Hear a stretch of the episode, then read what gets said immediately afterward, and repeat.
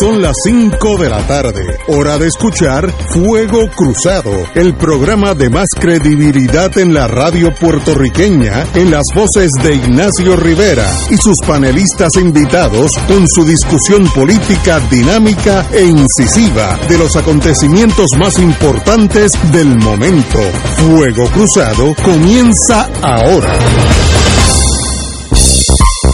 Amigo, hoy es jueves, Giovedí, si estuvieran por allá por el Vaticano. Así que estamos aquí, como todos los jueves, estamos en espera del senador Nadal con D, pero estamos aquí frente a frente a Tato Rivera Santana. Muy buenas, Tato. Buenas tardes, Ignacio. Buenas tardes, Julio. Y a todos los que nos están escuchando. Y a mi izquierda, en todos los sentidos de la palabra, don Julio Muriente. Muy bueno. Gracias a Dios. buenas tardes. Muy bien. Qué bueno empezamos. Hoy empezamos hoy con, con ánimo, man.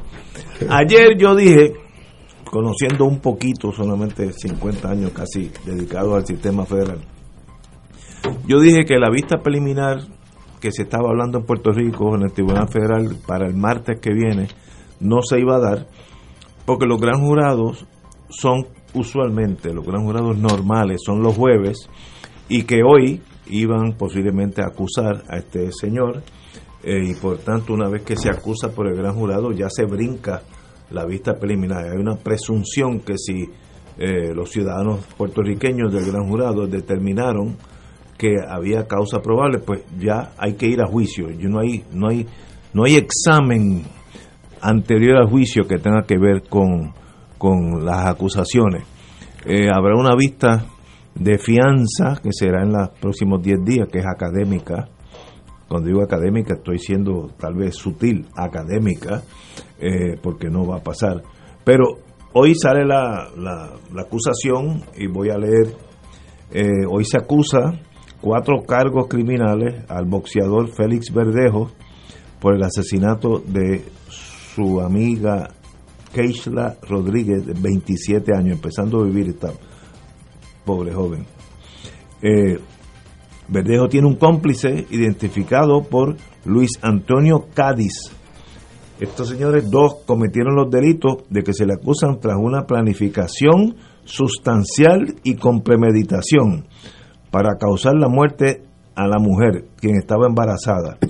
El boxeador, vamos a ponerlo así, el ex boxeador Verdejo, eh, se, se, enfrenta a cargos robo arma, a mano armada en un vehículo, lo que es carjacking, que resultó en la muerte de una persona, eso conlleva a pena capital, secuestro, que resultó en la muerte de una persona, que conlleva a pena capital, un cargo por asesinato de un niño no nacido, eh, que también co conlleva pena capital, y un cargo por el uso uso y portación de un arma de fuego durante un, un delito violento, que también tiene no, no es pena capital, pero lleva una, una sentencia sustancial. Su cómplice, Cádiz Martínez, enfrenta tres, los mismos cargos, excepto el del arma de fuego. Parece que el único que manejó el arma fue Verdejo. Eh, este señor, testigo cooperador, reveló ante el gran jurado, miren lo que tú dices, ya esto es público, que el, boxe, el ex boxeador Verdejo lo contactó y le solicitó ayuda para terminar con el embarazo de la víctima. Verdejo y, Rodríguez, y Rodríguez Ortiz tenían una relación, como todos sabemos, etcétera, etcétera.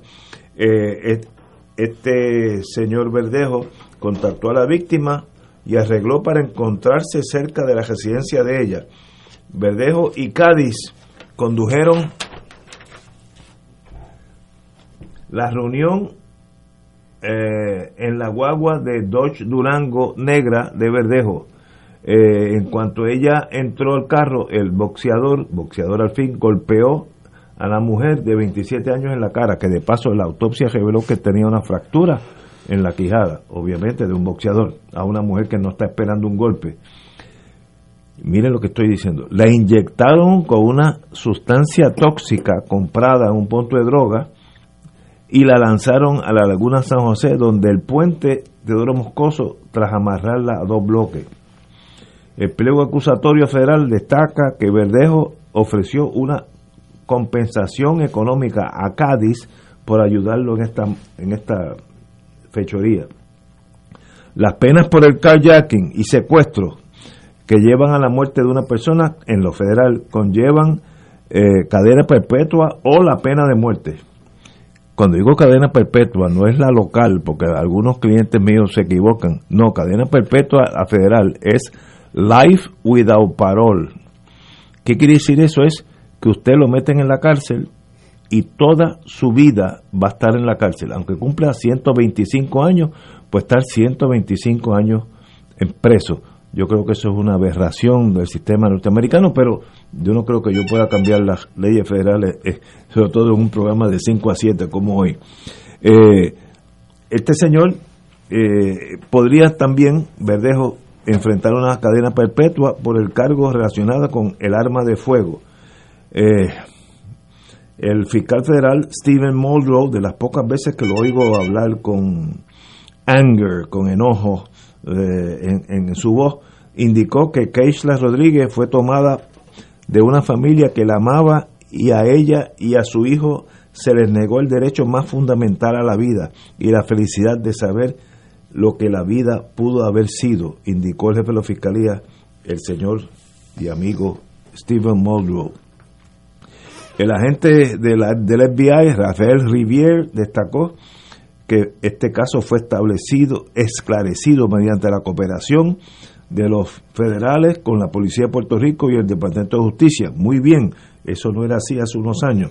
Eh, este caso está sometido ante el juez Pedro Delgado, juez competente, así que está en manos de gente competente. Pero tenemos que ya pasó lo que pasó, ya no hay vista preliminar, el martes que viene eso otro día más estos señores estarán en la cárcel.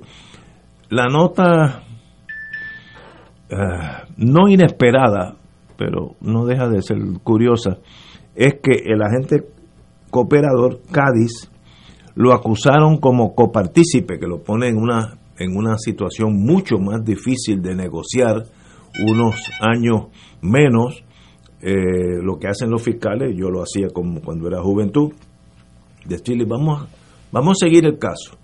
Tú testificas y cuando venga la sentencia, yo le digo al juez, eso se llama una moción 5K 1 5K 1.1. Yo le digo al juez, mire, este señor cooperó, usted lo sabe porque usted lo presenció, y sin la cooperación de este señor, este caso hubiera sido muchísimo más difícil. Y entonces, pues, el juez puede eh, escuchar al fiscal y decir, pues mire, en vez de perpetua natural, life without parole, yo te voy a imponer 10 años, 15 años, 20 años, lo que el juez estime.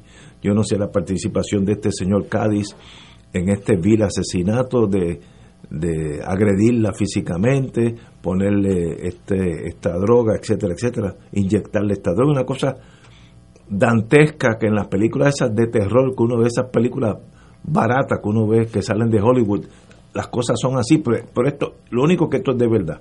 Así que ya el Tribunal Federal actuó en el aspecto local, podría haber una jurisdicción de asesinato en primer grado, porque fíjense que en lo federal no está acusada de asesinato, sino de carjacking, que resulta en la muerte de y secuestro que resulta en la muerte de, pero no es técnicamente asesinato, murder este, en primer grado. Así que los locales podrían acusarla de asesinato, pero en realidad es académico porque este señor, la vida de estos dos señores, a los efectos prácticos, ya pasó y nos olvidaremos de ellos. Eh, los mandarán a unas prisiones allá en Wichita, Kansas, si molestan mucho, lo mandan a una prisión que tienen para los tipos que son medio duros y difíciles. En Alaska, el sistema federal tiene la fuerza de hacerle la vida a estos señores bien difícil, bien difícil. Y de verdad, por lo que han hecho, merecen extinguir sus penas de la forma más difícil posible. Compañero Muriente.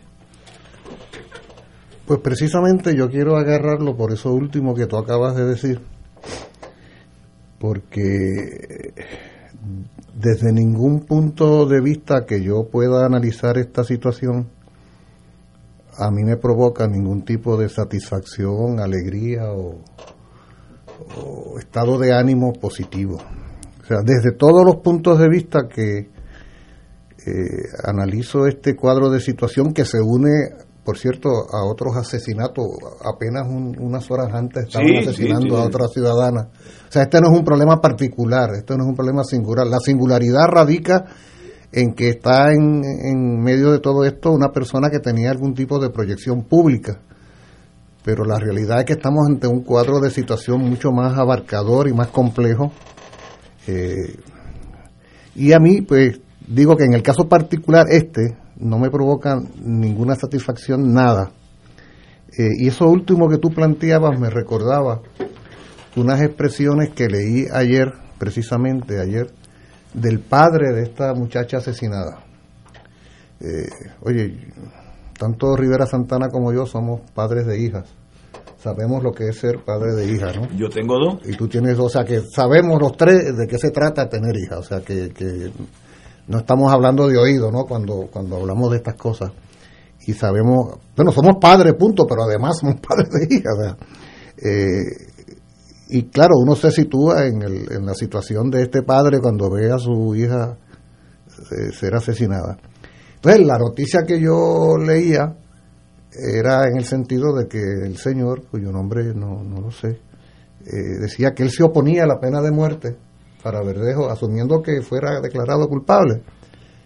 Y cuando leo me llama la atención, ah, este señor se opone a la pena de muerte, vamos a ver qué interesante. No, no, pero él como otras personas que he escuchado, la razón por la cual se oponen a la pena de muerte es porque dicen que si le aplican la pena de muerte, eh, no va a sufrir más que hasta el día que lo maten.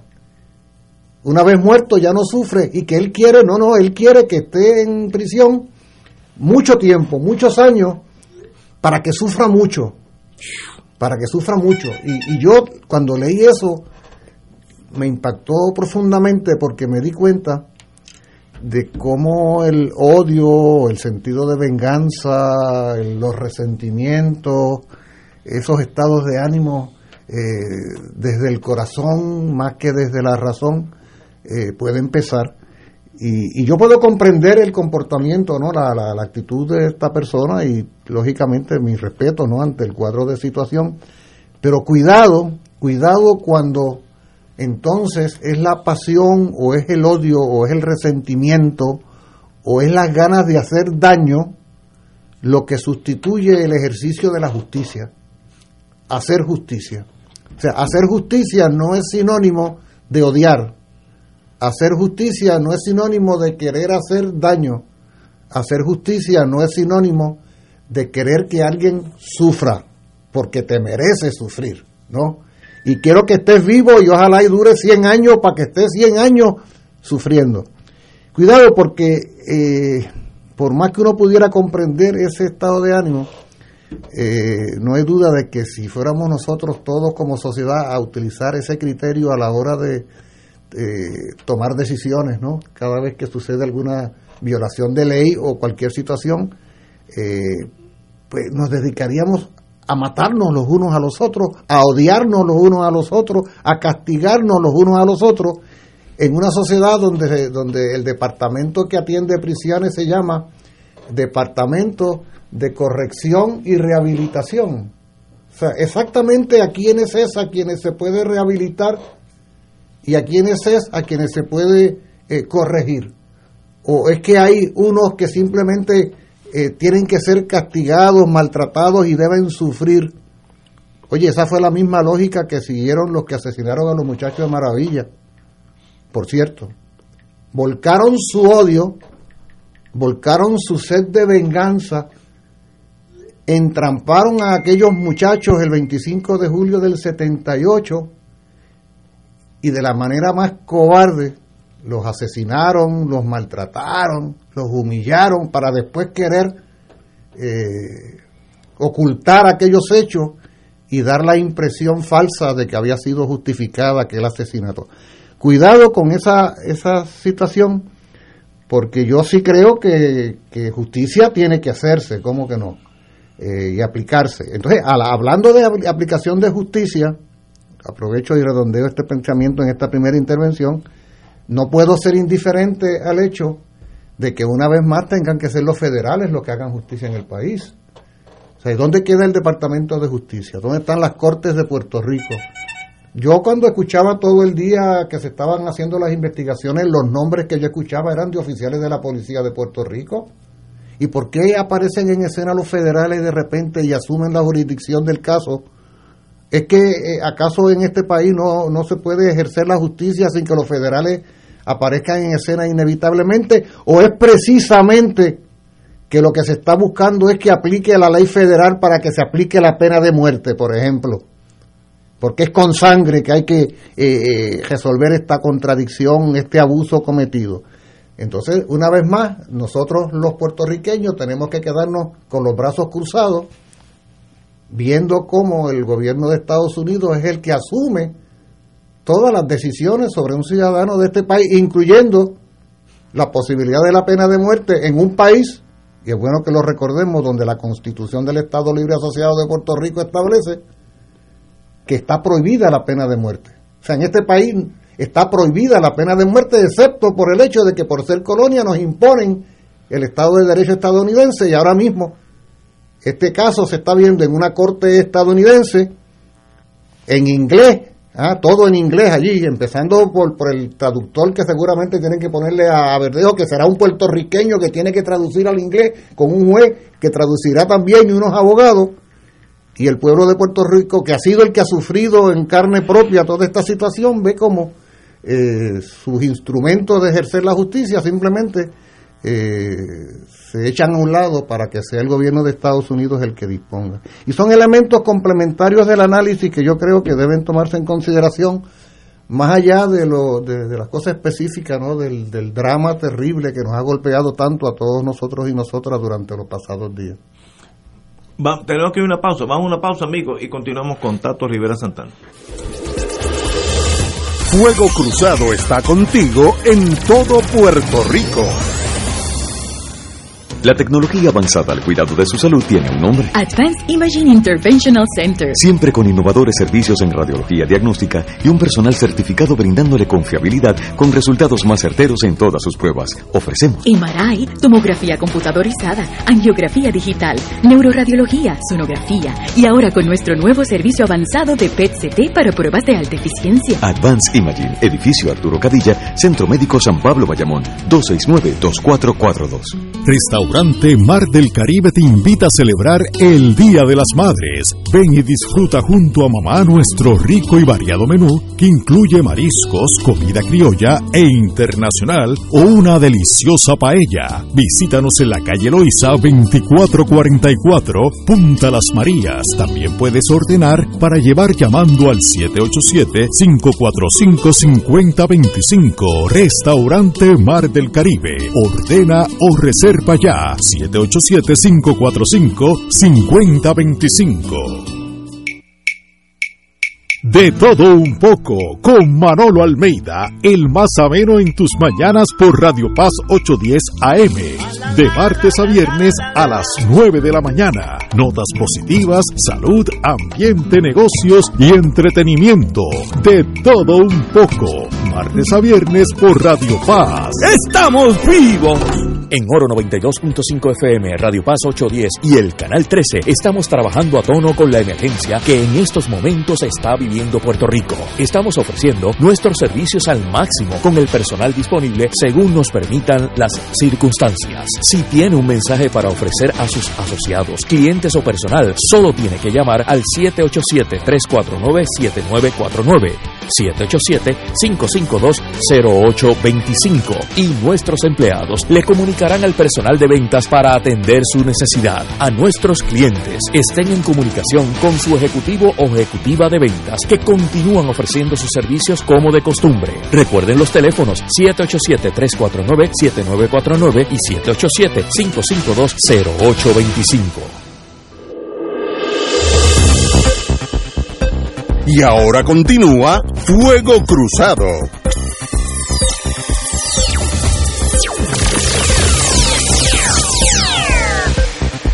Regresamos, Boys and Girls de Fuego Cruzado. Bueno, compañero Tato Rivera Santana, estábamos hablando del la acusación ya formal del gobierno federal, tiene el número 21 raya 161. Eh, aquellos que conocen abogados que practican en lo, en lo federal, pues si usted lo contacta y le da ese número 21 raya 161, ellos le pueden dar copia de la acusación. Aquellos que la quieran y no tengan ese privilegio de conocer abogados, si me llaman a mí, me dan su nombre y dirección, pues yo con mucho gusto le envío porque ya es un documento público. Compañero Tato Rivera. Bueno, Ignacio, y los amigos y amigas que nos están escuchando, además de lo que ha señalado Julio en su intervención anterior, eh, a mí me parece que esta ha sido exactamente una semana, es lo que ha transcurrido desde que se notificara que había desaparecido eh, esta joven eh, mujer eh, y se encuentra el, el, viernes siguiente, es decir, mañana se cumpliría una semana en que apareció flotando en la laguna San José el cuerpo de esta mujer que conmovió, como se ha dicho, a, a todo el país y que durante ese, ese periodo de, de esa semana, eh, en Puerto Rico surgieron y ocurrieron una enorme cantidad de eventos relacionados a lo que eh, nos cautivó a todos, eh, que hasta el día de hoy el, el, hecho de que tengamos que estar discutiéndolo nos evidencia la gravedad del problema.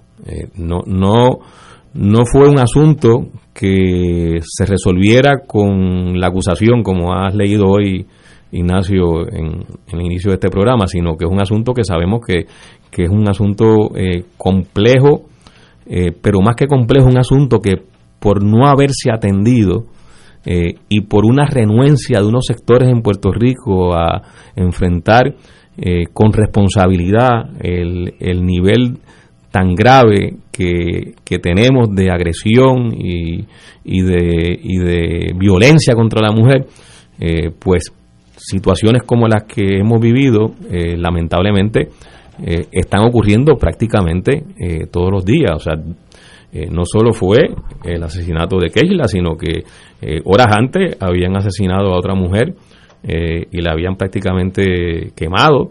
Eh, días después fue apuñaleada una mujer con más de 10 puñaladas por, por, su, por su parejo. Eh, pero sabemos, porque es información que ha salido en, en, toda esto, en estos días, eh, que se trata de una violencia continua. Eh, por eso es que se exigió y, y, no es una exigencia de ahora, sino que fue una exigencia que se vino haciendo hace tiempo, declarar un estado de emergencia en Puerto Rico ante la violencia contra la mujer.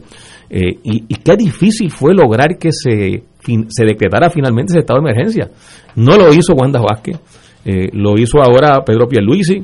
Eh, se crea un comité, el comité PARE, para eh, empezar a abordar la complejidad de, de, del problema, un poco atendiendo y mirando que se trata de un asunto que requiere múltiples acciones en múltiples, múltiples dimensiones en la vida nuestra y en la vida social eh, y que por tanto requiere un enfoque, un enfoque integral eh, que vaya dirigido a ir moviendo eh, todo ese entramado de razones que llevan a que se dé este nivel de violencia contra las mujeres en, Puerto Rico. Ocurre también en otras partes del mundo. pero aquí el problema ha adquirido una gran intensidad.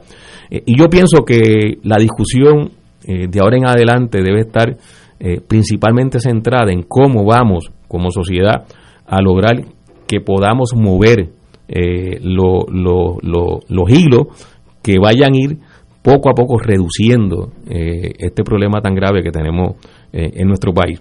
de las opciones y de las alternativas, oye, se ha dicho tanto, o sea, no, no, no estamos hablando de cosas que se están inventando, que, hay que volver a, descubrir el Mediterráneo o el hilo blanco. O sea, eh, estamos hablando de medidas que se vienen planteando, eh, yo diría que décadas. Décadas. Eh, pero ¿qué ha pasado? Yo creo que esas son las cosas que hay que, discutir. ¿Por qué la educación con perspectiva de género ha tenido tanta oposición de unos sectores?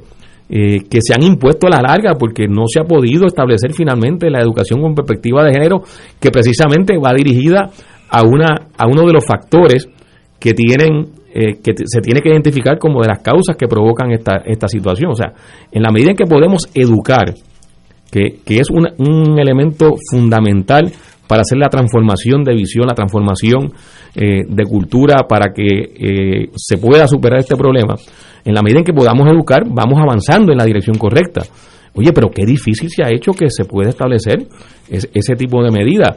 Eh, pero además hay que cambiar la estructura social, o sea, hay que hacer una cirugía mayor a nuestra sociedad para transformar también una cultura del patriarcado que está afincada en unas estructuras políticas, sociales y económicas eh, que le dan fundamento, que le dan oxígeno y que forma parte de este ambiente de violencia y de, y de agresión contra las mujeres.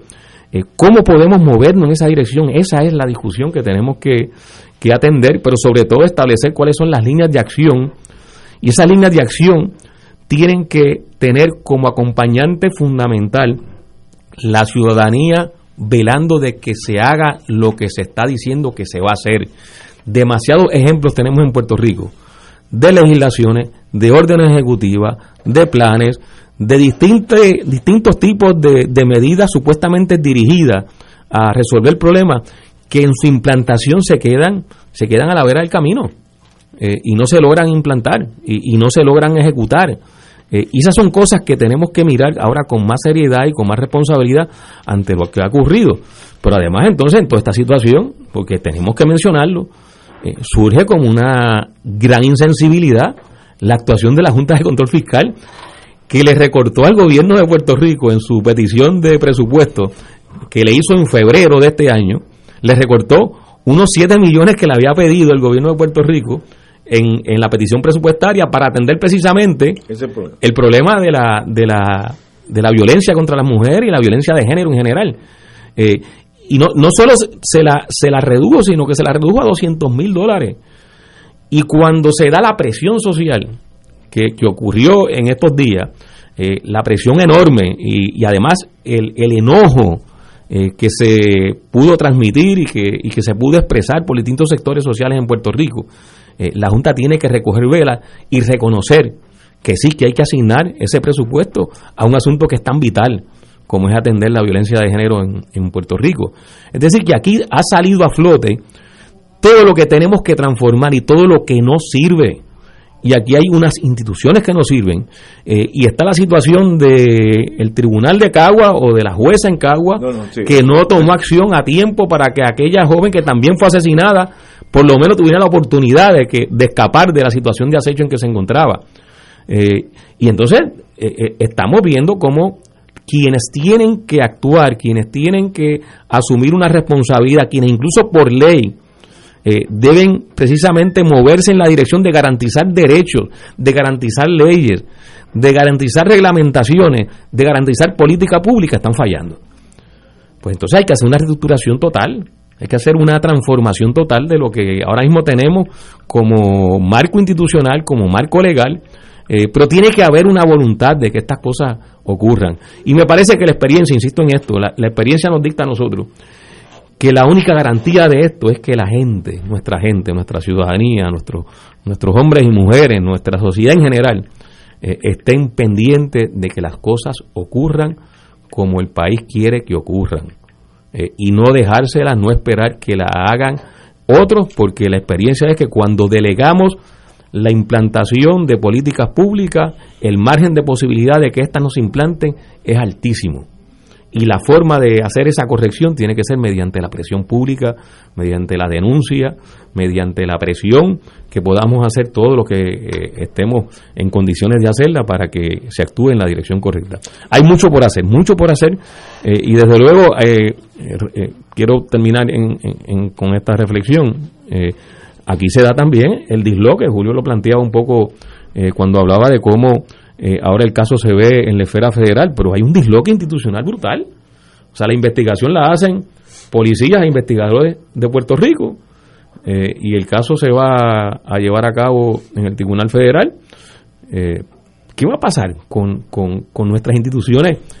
jurídicas con nuestros tribunales. Buen punto. O sea, va, es un punto que va mucho más allá de este caso. Por eso, ¿van a funcionar o no van a funcionar? O sea, ¿para qué están? ¿Van a proteger a la sociedad puertorriqueña, a, nuestra gente? ¿O simplemente se van a cruzar de, de, brazos y, entonces a que lo hagan los otros?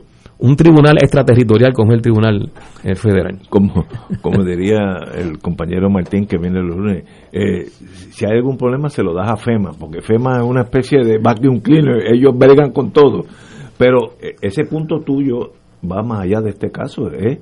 el, el, el engranaje federal en los últimos años se ha multiplicado en Puerto Rico y llega un momento que básicamente el gobierno local es, es casi inocuo.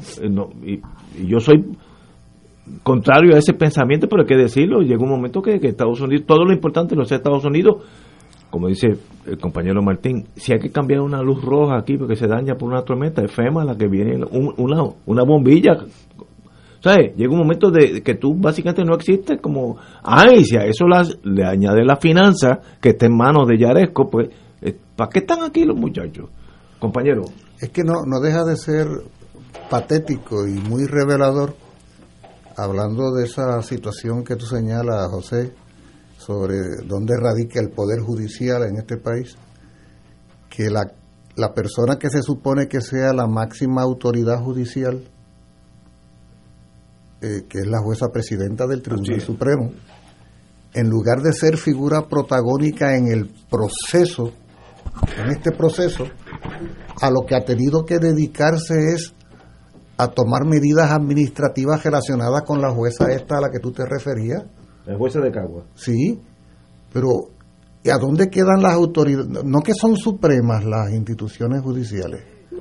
¿No será acaso que en una colonia nada es supremo porque todo lo supremo en una colonia es lo de la metrópoli? Tú te preguntas y te contestas. Sí, ¿no? Ah, eh, es que ¿sabe qué pasa? ¿Sabe qué pasa? Que, que esto es casi redundante, ¿no? Lo que estamos manejando. Y alguien podría decir, ah, pero ustedes quieren politizar el debate de las muertes. Oigan, tristemente, el análisis cuando se hace completo y a fondo toca estos parámetros porque porque lo estamos viendo, lo estamos viendo ahí. No, y las muertes son una consecuencia de toda una realidad que es la que precisamente hay que analizar para transformarla esto no fue, esto no es un asunto estrictamente criminal, no es un asunto policial, es un asunto profundamente social.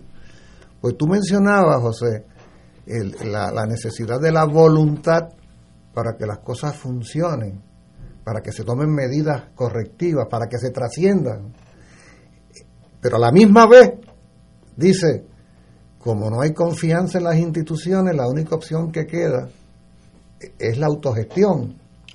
Es la gente recomponiendo el país después de María, es la gente recomponiendo en, el suroeste después de los movimientos sísmicos porque no, llevaban, no llegaban las agencias, porque no llegaban autuados, porque no llegaban al centro después del huracán y la gente tiene que estar recomponiendo y no se encomendó en nadie la gente y solo confió en ella misma.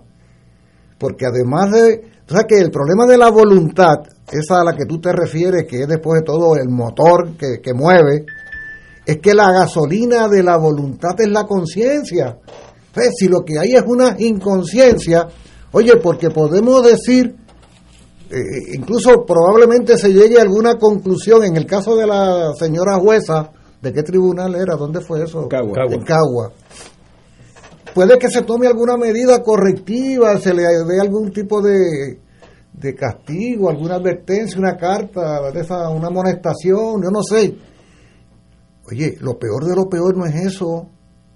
Lo peor de lo peor es la insensibilidad que se revela a través de ese caso. Es correcto. La ausencia de prevención de esa funcionaria que pareciera que está desconectada de la realidad social, ¿ah? de quienes después de todo son de su propio género porque esa jueza antes que jueza es mujer. Y como mujer en esta sociedad tiene que saberse amenazada. Entonces, ¿dónde quedó esa sensibilidad básica, elemental, de una ciudadana que vive en un país donde hay un cuadro de situación como este? ¿Ah? Y yo no estoy diciendo que la decisión de una jueza es una varita mágica, una abracadabra que lo resuelve todo, porque a la hora de la hora, una persona del género que sea que quiera agredir a otra, en un país donde las agresiones son el pan nuestro de cada día, la verdad es que no tiene que pasar demasiado trabajo en el clima general que vivimos. Pero caramba, si existen unas medidas preventivas que de alguna manera tienen el propósito justamente de impedir o disminuir las posibilidades de un acto eh, ilegal o de violencia, mejor excédase, mejor excédase declarando al lugar que si la van a castigar o a reprender o mandarle una carta de amonestación después no sea porque no hizo, sino porque hizo de más. Estoy de acuerdo. Es como debiera ser. Claro, ese hacer de más supondría en esa jueza, en este caso particular que hablamos, no meramente la prerrogativa que ella tiene como jueza de dictar una, una, una determinación, no, su conciencia social que es la que mueve esa voluntad a la que tú te refieres. Como va habiendo un déficit tan grande de conciencia, y donde sí hay un superávit de conciencia en la población, pues es evidente, como tú bien indicas, que así como María y así como los sismos y así como tantas otras cosas, tendrá que ser desde el propio pueblo y no tanto ya desde las instituciones que se genere esta transformación de la sociedad, donde la propia sociedad tenga que estar forzando situaciones y yo no quiero evocar el verano del 19, ni quiero decir que hay que sacar a fulano a mengano. Ojalá y fuera tan sencillo, ¿no? Como sacar a funcionarios de cargo. Así sería un quitado, como dicen por ahí. Esto va mucho más allá de, Juan Pedro o María. ¿ah? Porque si, si, tú quitas a Pedro y pones después a Rafael, y Rafael es peor que José, imagínate tú. Por lo tanto, aquí nosotros y nosotras, los ciudadanos de este país, somos los que en primera instancia vamos a tener que tomar cartas en el asunto. Una especie de democracia directa, participación directa para elevar la conciencia y la voluntad y que entonces los funcionarios a quienes le pagamos nosotros, ¿ah? que se supone que sean nuestros empleados, dicen por ahí algunos, entonces se vean forzados. Porque aquí se habla de la educación, a los primeros que hay que educar es a los funcionarios, no es a los niños y a los jóvenes, es a los funcionarios insensibles.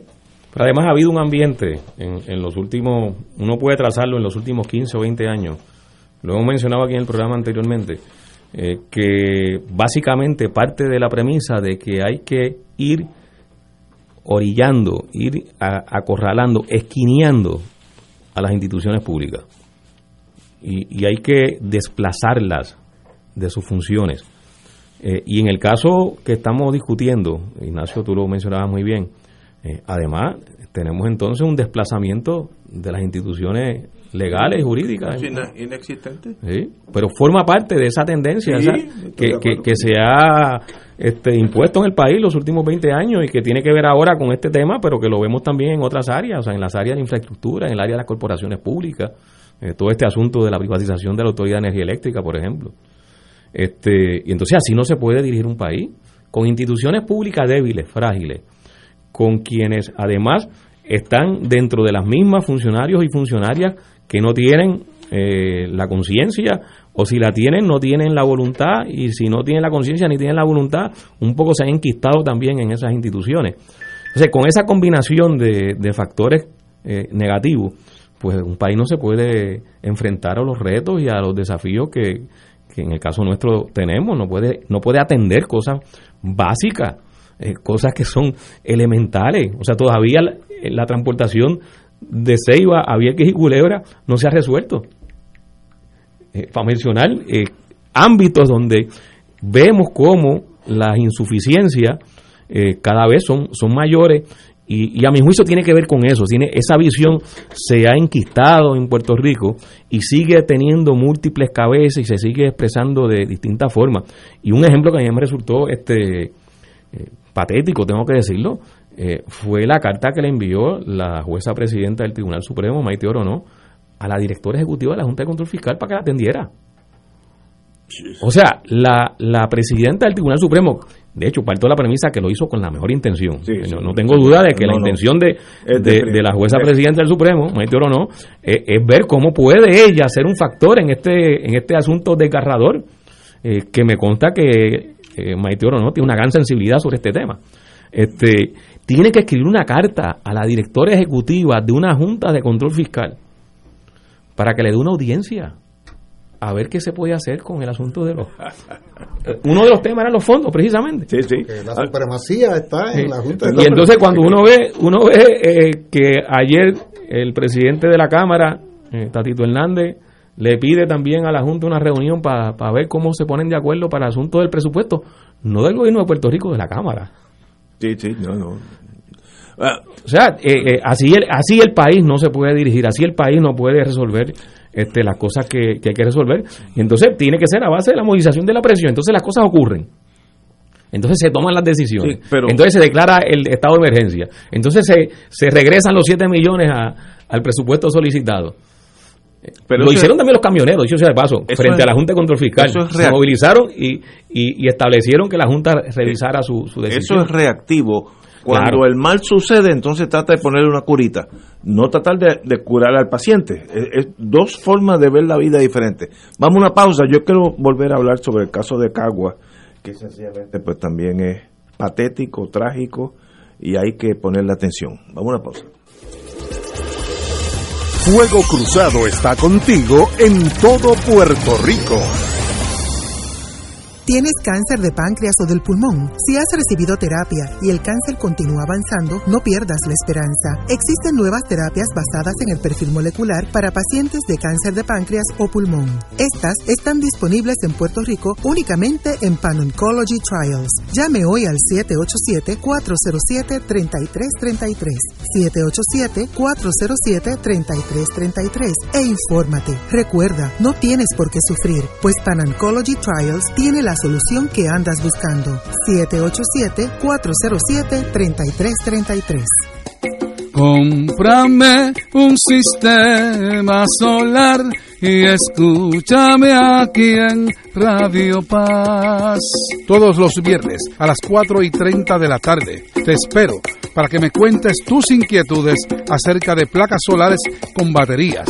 Comunícate conmigo, soy Luis Enrique, al 787-536-7938 de Solar Store. Cómprame un sistema solar.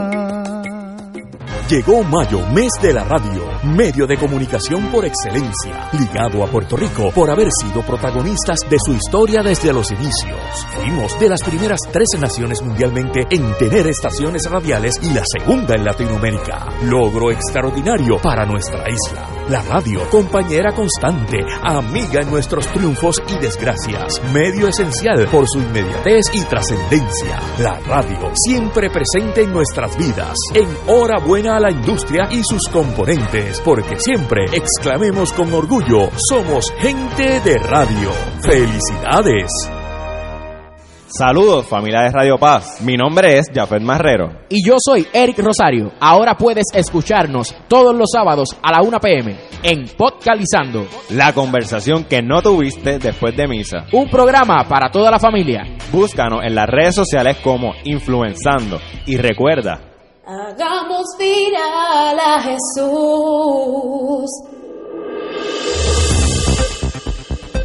Y ahora continúa Fuego Cruzado.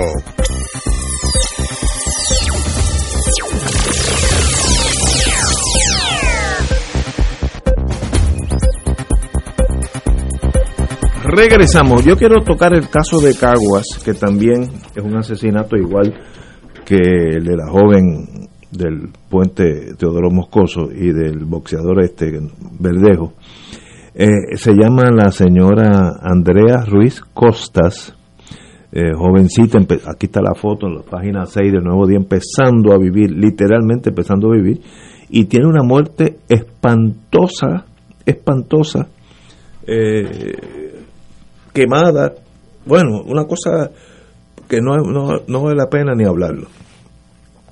Pero entonces viene, yo le llamo, yo viví en aquellos años en Washington, el síndrome Watergate, que es el instinto del burócrata de esconder las cosas.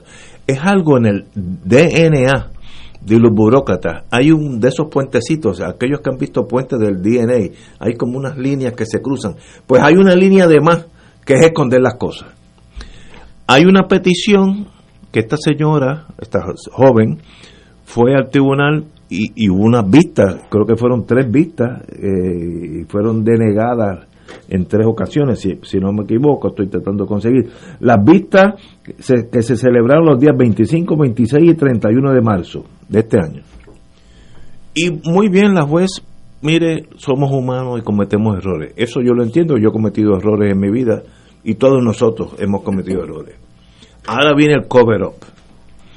El juez, el administrador de Cagua dice, no, esa vista, esas grabaciones no pueden salir y dijo ayer, porque sería una revictimización de la joven. ¿Cómo la vas a revictimar si ya está muerta? Es hasta absurdo lo que dijo.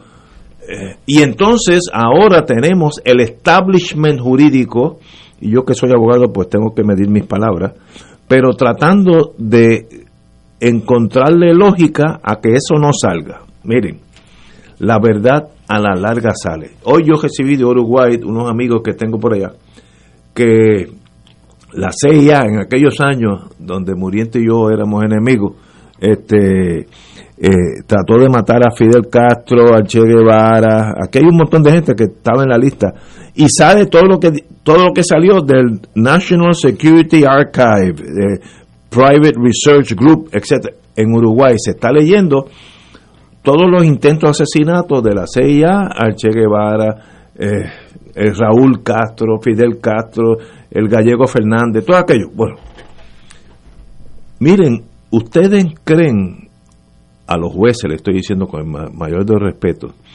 que esa grabación nunca va a salir a la, a la luz pública. ¿De verdad alguien piensa que eso es para proteger tal vez a la juez o al- a la estructura jurídica de que no cometemos errores, que es un error? Eh, el juez con una orden dice, pues esto no, no va a salir de aquí, esto se queda aquí por uno. Miren, yo oí la familia de la víctima de esta señorita Andrea Ruiz Costas, oí la, la familia decir que se hagan públicos. Esos son los, los afectados. El gobernador de Puerto Rico dijo hoy también, gobernador pide que se divulgue audio de vista judicial, así que el ejecutivo, que quiere decir los fiscales, no tienen objeción. ¿Y por qué viene el establishment? Ah, Y ese es el Water, Watergate Syndrome. Watergate era un breaking and entry, un escalamiento zángano de dos estúpidos que entraron allí, que si Nixon hubiera dicho, espérate, ¿quiénes fueron allí? Fue Ignacio, fue Muriente y fue Tato. Pues acúsenlo. Yo, mira, no hubiera pasado nada a la, a la presidencia, nada. Pero el instinto del burócrata de mantener su secreto, que nadie lo sepa, y aquí los burócratas son estos jueces, que no quieren que esto salga a la luz pública. ¿Por qué? Van a revictimizar a la muerta. ¿De verdad? ¿Eso usted lo dijo de en serio o es que yo no estoy entendiendo el español? De verdad, en serio. Si la familia de ella, que son los más afectados, eso sí que se van a afectar, dice que se haga público. ¿Y por qué quieren mantenerla? Mira, ahí, mire, yo sé, yo vi- yo estaba en esas vistas. Va a haber una jueza haciendo preguntas, ella diciendo lo que pasó, pues no al lugar. Pues mire, eso pasa. eh, mañana por la, por la mañana va a pasar en, en San Juan o en Bayamón. Pues mire, o, o hay causas también. El secreto va a movilizar a toda la prensa a buscar el smoking gun. Están cucando el toro igual que hizo Nixon con Watergate y van a tener el mismo resultado. A la larga eso va a salir, lo vamos a oír todo en ahora en estas cosas de internet y todas estas cosas que yo ni entiendo, este, ¿cuál es? Twitter, todas esas cosas.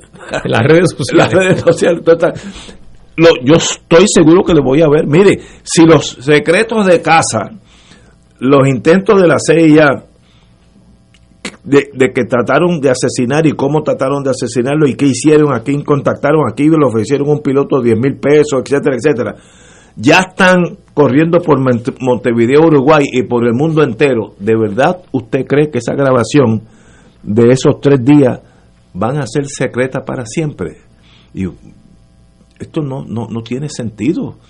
Digo, el asesinato de estas tres jóvenes, porque fueron tres, es una cosa aberrante. Pero el establishment tratando de encubrir lo que pasó, saque, mira, el mejor desinfectante es la luz pública, saque todo para Pero una, eh, leí que el, el Tribunal Supremo también se sumó Sí, te- te- a que no se publique. Sí. 5 a 3, fue una votación dividida. Yo imagino quiénes fueron los tres votos a favor y quiénes son los cinco en Pero, contra. ¿qué persiguen? Por eso. Que eso se quede en las penumbras. Eh, y de aquí a 250 años salga a la luz pública. Yo he escuchado ¿Qué- qué argumentos de, de abogados que se han expresado en, en los medios de que hay que tener cuidado y, francamente no entiendo el argumento. Pero si ya murió, ¿qué eso van a no- proteger? No, no sé qué, qué elementos qué elementos están planteando que tengan tanto peso para que el país no pueda conocer lo que ocurrió en una vista que tuvo la posibilidad de salvar una vida que fue asesinada. Y que ya es académica. Ya no, no No, importa, pero no solo es el dolor ya pasó. Ignacio, no solo es académica porque la persona falleció, es que además lo es porque el quien la mató ya confesó que la mató. También, sí, sí, todo O aquí. sea, Oye, buen punto, eso es un buen punto. Aquí no hay nada que descubrir, ya se acabó todo. Excepto que el burócrata no quiere que se sepan sus secretos. Eso es, uh, como dije, eso está en el DNA. Eso no, no hay forma de comprender eso. Y no y no revelarlo es enviar el mensaje de que, De que hay algo una pro- y no y que, y que quedan protegidos. O sea, usted puede actuar mal, eh, pero lo vamos a proteger. Esto Esa lo no que- puede ser la esto forma lo que de- provoca es más suspicacia. Y si fuera el caso de que la señora jueza, después de todo, tomó una decisión correcta en, en su momento, pues ahora todo el mundo que pensará algo malo hizo. Claro. O sea, Sí. ahora quien va a estar quien está saliendo altamente perjudicada es la jueza. A ella le conviene que se divulgue si Claro, efectivamente pues ella claro, piensa que actuó pues bien. claro que sí. Ahora, si, si ella parte de la premisa, pues, bueno, pues entonces el país necesita saberlo porque tiene que haber, tiene que haber corrección en este me- tipo me- de, de actuaciones. Me dice Marilu Guzmán, que ha ha estado en esa línea de fuego. Cualquier abogado en el caso hubiera podido pedir la regrabación de la, del- del- de la, de la regrabación de las vistas. ¿Cuál es el secreto? Eh, bu- Buen punto. A mí se me había pasado eso. Si tú eres abogado allí en corte, mire, deme copia de eso porque voy en apelación y te la dan. Eso pasa todos los días. Es el instinto de Watergate. El burócrata quiere atrincherarse en las murallas del morro y que no vengan los visigodos a, a tumbar. O sea, eso es algo protectivo, absurdo, que va a causar más noticias. Y si no se corrige, perdóname Julio, y si no se corrige, pues no estamos dirigiéndonos a resolver parte del problema. Esto es parte del problema. Exacto. Entonces, todas estas piezas tenemos que irlas modificando para que podamos tener la posibilidad en un periodo relativamente aceptable de tiempo que vaya aminorando hasta que finalmente pueda podamos tener la satisfacción de que desapareció este clima de violencia y de odio contra las mujeres. ¿Cómo es que se ve, cuál es el concepto, Tato, de lo que ha declarado el gobernador sobre el tema de violencia contra la mujer? Él, él declaró que había Un estado de emergencia. un estado de emergencia. Esa declaración de estado de emergencia, la primerísima medida que tendría el gobierno que tomar es sincerarse sobre las deficiencias que ha aplicado por años en materia del asunto.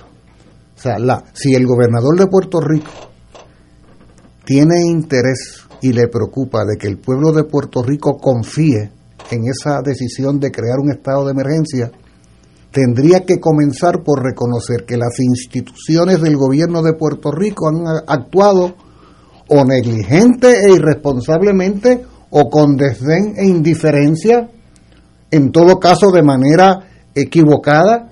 Es decir, que desde el punto de vista institucional, porque hemos manejado el tema de la educación, pero desde el punto de vista institucional se supone que formalmente hay unas obligaciones ministeriales, hay unos códigos de ley establecidos que se supone que si se aplicaran impedirían que sucedieran muchas cosas. Bueno, eh, Julio, se supone, por lo que yo he leído, que en este comité PARE que se crea a partir de la declaración de estado de emergencia, hay unos subcomités que van a estar estudiando muchas de las áreas que deben reformarse o deben se deben actuar sobre ellas para entonces eh, tratar de encaminar una estrategia para enfrentar el, el problema.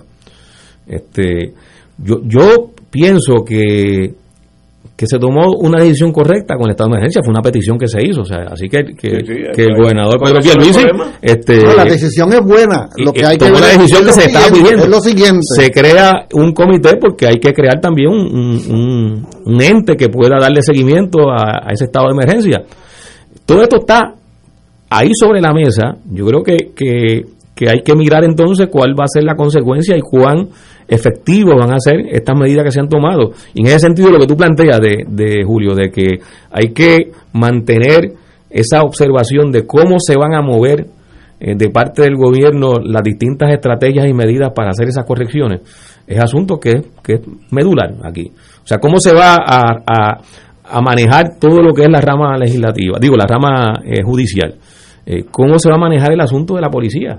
Mire, Este, ¿Cómo se va a manejar entonces el tema de la educación, el tema de unas instituciones que se crearon para velar precisamente para en, en la dirección de, de- de atender el problema de, de la mujer, como es la oficina o la procuradora de la oficina este, de la mujer, que ha sido eh, un- una oficina que ha tenido más bajas que altas.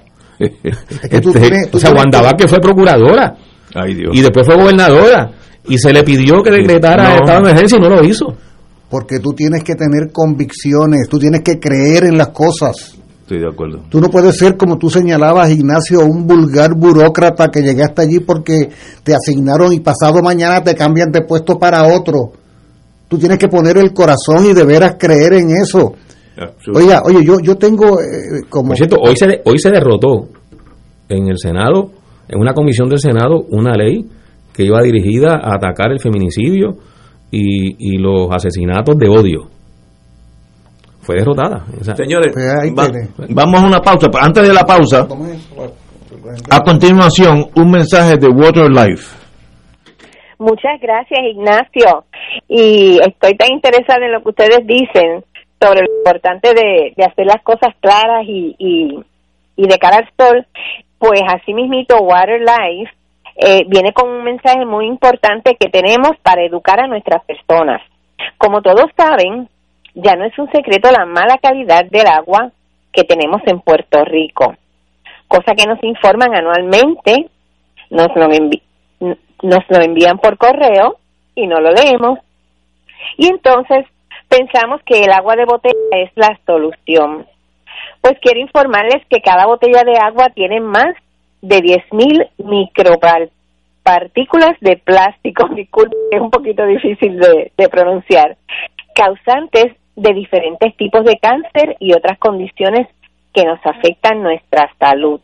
Señores, la Organización Mundial de la Salud, las en sus investigaciones, permiten sugerir enfáticamente que a ciertos niveles de exposición, algunas de las sustancias químicas de estos productos, como el bisfenol A, pueden causar cáncer en las personas. Yo me tomé la libertad de hacer una investigación por Google y cuando usted pone la frase o la oración exposición a sustancias químicas presentes en el plástico, inmediatamente lo envían a una página que habla sobre el cáncer de mama en la mujer. O sea, nosotros aquí en Water Life no queremos meterle miedo. Es lo que queremos es darle información y educar, porque ustedes saben, según me enseñó mi mamá, que la información te da poder. Así es que no gastes más dinero en agua de botella. Llame a los expertos de Water Life Inc. y reciba una consulta y pruebas de agua gratis. No pierda la oportunidad y llame ahora al 787-945-2109. Lo voy a repetir. 787-945-2109 y reciba un mini purificador de aire gratis el día de la orientación. Recuerde, 787-945-2109. Señores, la salud no tiene precio. Water Life, agua pura, vida sana. Hasta la próxima. Fuego Cruzado está contigo en todo Puerto Rico. Aquí la llama se enciende cada tarde a las 5 porque escuchas Radio Paz 810 AM, WKBM San Juan y retransmite en diferido WOROFM Corozal San Juan, la Casa de Fuego Cruzado, el programa de más credibilidad en la radio puertorriqueña.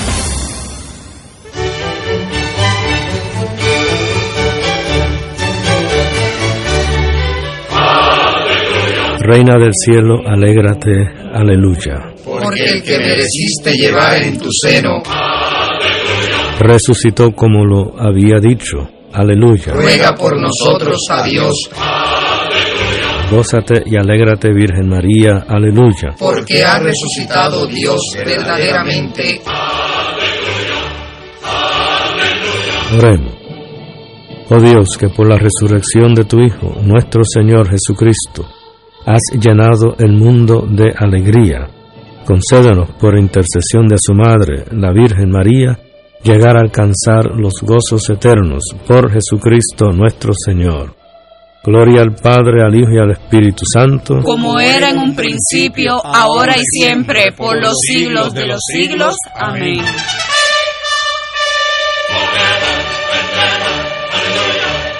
Amigos y amigas, les saluda el Padre Milton y quiero agradecer las ofrendas que hicieron durante el Radio Maratón de Radio Paz 2021. La providencia de Dios se ha manifestado a través de esas aportaciones. Si ya recibiste la boleta, recuerda devolverla con tu cheque o tu giro postal. Y si no pudiste llamar durante Radio Maratón, todavía puedes aportar buscándonos en ATH Móvil en la sección de donar como Radio Paz 810. Gracias por cada dólar, por cada centavo que nos ayuda a mantener la misión de Radio Paz en el aire. Que el Señor les multiplique esas aportaciones y que siga derramando abundantes bendiciones a través de Radio Paz 810, donde ser mejor es posible.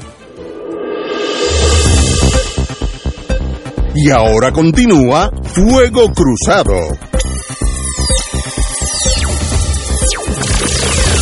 Regresamos, amigos y amigos. Bueno, en junio primero, que eso es mañana, Luma Energy toma rienda de alguna de las, el- lo que se llama Power Delivery System. Ah, que sí, ok. Pensaba que estaban fuera del aire. Oye, qué bueno que nos estaba hablando. Mira, cosas. Ignacio, déjame corregir eh, algo que dije en la intervención anterior. El proyecto que fue derrotado fue el, el proyecto del Senado 184, el de la terapia de conversión. Ah, que no va a haber. ah, Eh, no se va a prohibir la terapia de conversión. Por lo menos por ahí. Exacto, el proyecto cien- Ay, del Dios. Senado 184 que lo sometió Vargas Vidal, que tenía el auspicio de un montón Ay, de, de senadores y senadoras, eh, en la presentación del informe fue no recibió el, el- el voto favorable. Es que me sube la. ¿Y Puerto Rico será capaz de tomar decisiones serias sobre algún asunto? ¿O es que después de 500 y pico años de colonia nosotros no podemos decidir nada? Las cosas suaves, sí. Ah, que si la Ponce de León es para arriba o para abajo. Las cosas suaves, tú sabes. eh, que las banderas en estos días van a estar a, a media asta por la muerte del señor gobernador. Eso es un llame. Ahora, decisiones tengo- serias. ¿Podemos decidir nosotros? Por cierto que yo tengo oposición a eso de los 30 días ¿30 días de qué? de duelo. Ah, de duelo, no, bueno, pero es una decisión de- No, porque yo quisiera que fueran 60. por el duelo. Ok. bueno, podemos, pues- podemos decidirlo, este Ignacio, a la pregunta que hace, claro que podemos decidirlo. Pero que no- nosotros podemos pero es que hacerlo. no- no- tenemos no que pasa nada. te- tenemos que movilizarnos como lo hemos hecho en otras ocasiones. Por lo menos Vargas Vidal y hemos pues- logrado, hemos logrado este uno uno unos logros, valga la redundancia, pero unas conquistas Vargas presentó muy bien por él, pero allá hay gente que eh, le sobra la, falta de testosterona, hombre o mujer. No, no, no tienen valentía de enfrentarse a la realidad y vienen a ver los grupos de izquierda, de derecha, de religiosos, no religiosos, y se mueren de miedo. Entonces una legislatura, ahora, si el americano lo dice, pues entonces no hay problema. Yo me acuerdo aquí cuando se estaba debatiendo el nuevo código penal, ¿te acuerdas que estaba la sodomía, que si la sodomía y dale con la sodomía, que si- y Estados Unidos, el Supremo, en ese momento, en esa misma semana, dijo, la sodomía siempre que siempre y cuando que sea consentida, no, no es delito, punto, se acabó. Y entonces aquí nadie habló más nada. Lo que una semana antes era una cosa de vida o muerte, porque ese es el colonizado. Y, y vamos a seguir así, aquí no hay valentía. Mire, con esta cosa de terapia de conversión, hay dos vertientes. Sí o no, se quedan o se eliminan. Tome decisión, sea valiente, sí o no. No estoy diciendo que tiene que buscar como yo pienso, yo creo que es una barbarie. Pero si usted piensa diferente, pues mire, sí, se quedan. Muy bien, pues para eso en las próximas elecciones votaré en contra suya. Pero no, no, no, es el- la mentira, el, el silencio, la cosa. ¿Qué, tragedia haber sido colonia tantos años. Sí, ahora hay, hay elementos ahí que merecería la pena reflexionar, no tiene que ser ahora. Y uno, eh, hay una pregunta que uno siempre se hace sobre cuán conservadora o liberal es la sociedad puertorriqueña en general. Y siento que es bastante más conservadora de lo que uno a veces Sí, piensa. estoy de acuerdo en, en toda una serie de asuntos, eh, como sociedad en su conjunto, ¿no? Y lo otro es, eh, en, una, en un país que se supone que rija la separación de iglesia y Estado, eh, hasta dónde realmente hay tal cosa. O Aquí tiene- o y en Estados Unidos o también. Hasta dónde, o hasta dónde la influencia, la influencia de determinados sectores religiosos es tal que se une a lo que tú estás planteando, que no solo es esa cobardía a la que tú haces referencia, es que me da la impresión de que estos burócratas de la legislatura Sí, que es lo mismo. están permanentemente en campaña calculando cada día de su gestión como legisladores los votos que van a sacar en la En la siguiente elección. Y entonces, como es una visión tan estrecha, tan poco patriótica y tan poco cívica y tan egoísta, pues esos miedos afloran. Esos miedos afloran porque lo que ellos están calculando, los que le votaron en contra, lo que están calculando es cuántos votos en contra van a sacar porque les van a recordar en la campaña del 2024 y ahora que hay un partido que sacó cinco y pico por ciento que es de los fundamentalistas religiosos con más razón, o sea, voy a perder Más las miedo. próximas elecciones y todos esos temores pueden más que la importancia misma. Eh, a mí me parece que el amigo eh, Vargas Vidot, eh, honesto como es en sus asuntos, Muy bien por él. eh, no deja de haber en él, eh, en su condición de legislador y político, un grado de candidez al pensar que pudiera haber prevalecido la honestidad frente a todo lo demás, a las presiones estas. Eh, pues él quizá, te lo digo porque en un momento dado él dijo, pues ninguna enmienda, ¿no? Se va como sea, porque claro, las enmiendas no eran otra cosa que recordarle las salas al proyecto, era achicarlo para hacerlo, para debilitarlo. hacerlo, Era de- desvirtuarlo. era mejor no aprobar Sí. nada, fue la lógica. Y, y quizá el compañero pensó que, el compañero legislador pensó que, que prevalecería la honestidad de los legisladores y el sentido de responsabilidad cívica. Y ya vemos cómo. eh, sería interesante ver cómo votó cada cual. Salieron los nombres, de hecho fue cerrada, eh, entiendo que fue por un voto la diferencia, así que, que hay que verlo también desde esta otra perspectiva. Yo creo que este tipo de proyecto, aunque no se apruebe, como parece que va a ser el caso de este, no obstante, genera una discusión Increíble. que, que permite entonces a la- al resto del país mirar y observar dónde está parado, parado cada quien. Sabes, y los argumentos. Entonces, aquí surgieron en este debate sobre este proyecto eh, una, unos personajes con unas posiciones realmente primitivas, Sí, sí, o sea, sí, posiciones primitiva, que- primitiva. Que, están en la prehistoria de, de- Siglo. XIV. Claro. Eh, tú sabes que yo en mi ingenuidad de la vida, yo nunca había oído de terapia de conversión en mi vida. Hasta hace tres meses que esto empieza a salir, o seis meses. Yo no sabía que eso existía. Que cada cual camine por el sendero que le escoja en la vida. O sea, yo no, para mí eso es tan natural que no. Eh, Yo tengo que asegurarme que mi hijo piensa como yo quiero que piense y no piensa como él quiere. Yo no sabía que eso existía hasta que tropecé con esto y me está repugnante medieval. Y todavía nosotros tenemos mucha esa tara. Y si le metemos el miedo de, algunas religiones, yo le llamo re- religiones secundarias, muchachos, nos morimos de miedo unos con los otros.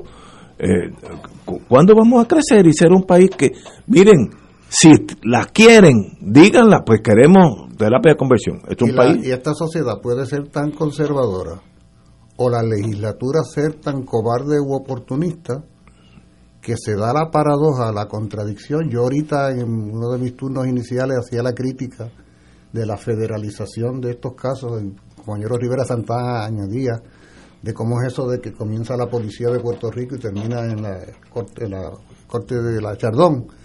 Pero paradójicamente resulta que incluso se dan situaciones donde es el Tribunal Supremo de Estados Unidos el que nos impone a nosotros como sociedad decisiones que esa, que esa corte toma que terminan siendo de avanzada en relación a la sociedad nuestra. Es el caso del, del, del derecho al aborto, por ejemplo, y es el caso de los matrimonios de personas de un mismo sexo. O sea que en ambos casos son imposiciones, son imposiciones coloniales. Eso lo impuso el Tribunal Supremo de Estados Unidos sobre La- Puerto Rico. la eliminación de que la alguna sodomía. gente, alguna gente me dice, si la legislatura de Puerto Rico fuera a votar sobre los unos o sobre los otros, No, no, votarían no. en contra. No, no, sí, sí, sí, y esto es una esto es una paradoja, ¿no? Esto es Eh, una eh, paradoja, buen es una punto, muy- contradicción. muy buen análisis. eh, eh, que hay que tener presente el, el- Es el- que el- somos, la sociedad en es que, que vivimos. 500 años y pico de ser colonia, aprendimos a no decidir, porque en las colonias no decidir es una profesión, porque tú siempre estás en buena con el que manda. Si eras si eres angoleño en Angola, pues mejor tú estás con los portugueses de, buena, porque si no tú sabes. Así que eso inconscientemente tú aprendes a no decidir nada importante. Ah, las cosas chiquitas, sí, nos debatimos y echamos lágrimas, y, sí, pero las cosas serias, mire, si Estados Unidos decidiera, pues mejor para nosotros. ¿Cómo- ¿Cuántas veces tú no has oído eso aquí? Estamos, estamos esperando que, que Washington diga, no, pero di tú, pero ¿quién borra 500 y pico años de coloniaje? Eso no es ningún llame, eso es una cosa muy difícil. Bueno, Pero no tenemos opción que no sea borrarlo. O sea, no tenemos opción no, pues que si no vamos a seguir el país más atrasado del mundo. Superar toda, toda esa lacra que ha representado el colonialismo. Yo siempre que, que los escucho hablar a ustedes y, y a otra gente sobre el tema de, del impacto en la mentalidad colonial, o sea, el- cómo el, el colonialismo genera una mentalidad colonial, mejor dicho. Eh, recuerdo una clase que daba Luis Nieves Falcón en la Universidad de Puerto Rico, ese extraordinario profesor Lo ya conocí, fallecido. muy buena persona. Eh, la clase se llamaba, asimismo, el impacto social y psicológico del colonialismo en Puerto Rico. Ese era el título de la clase. Oye, yo soy esa clase. Ah, ¿Tú la das? yo, Ah, pues- yo la pues- doy. pues esa clase la daba ¿Tú la Luis Nieves Falcón. ahora? Sí, la, la creó el queridísimo y recordado amigo Qué bueno. Era, qué era bueno. una clase extraordinaria. Mira pero además. Ahí uno, sobre todo, eh, podía profundizar con las referencias eh, científicas, las referencias históricas y los estudios y los análisis que se han hecho, que hay muchísimo sobre cómo el colonialismo genera No, una no. mentalidad. Sí, o sea, sí, no, estamos hablando de algo ¿verdad? que no se sepa, pero estudiarlo eh, es algo Es que, nos- que nos permite entender muchas de las cosas que observamos en nuestro país, pero además no- nos ayuda a comprender que tenemos que superarla porque no hay otra.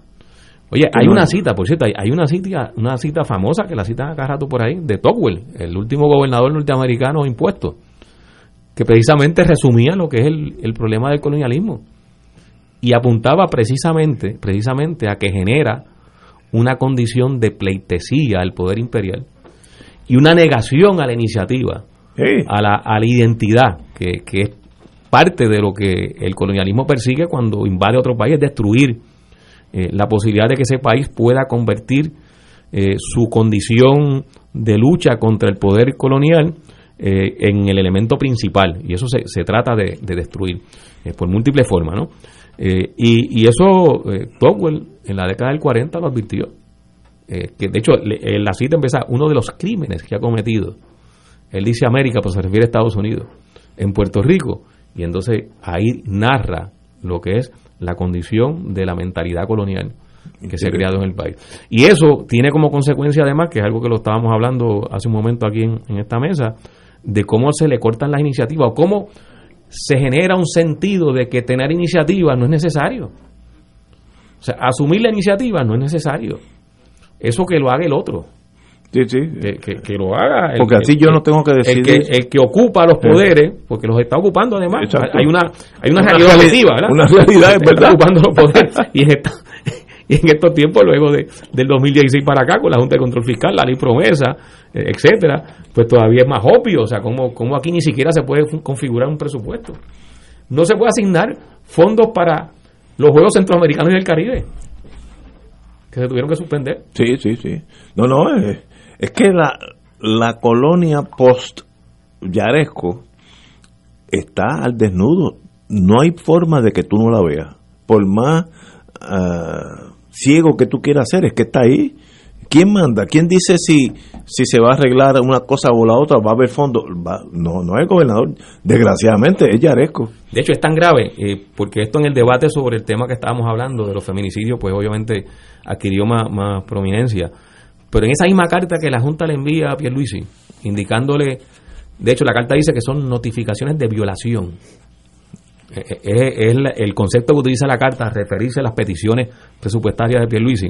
Pues además de recortarle el dinero a, a- a la, a la educación sobre el tema de, de género, de la violencia de género, le recortó dinero para atender el tema del cambio climático en Puerto Rico. Sí, sí.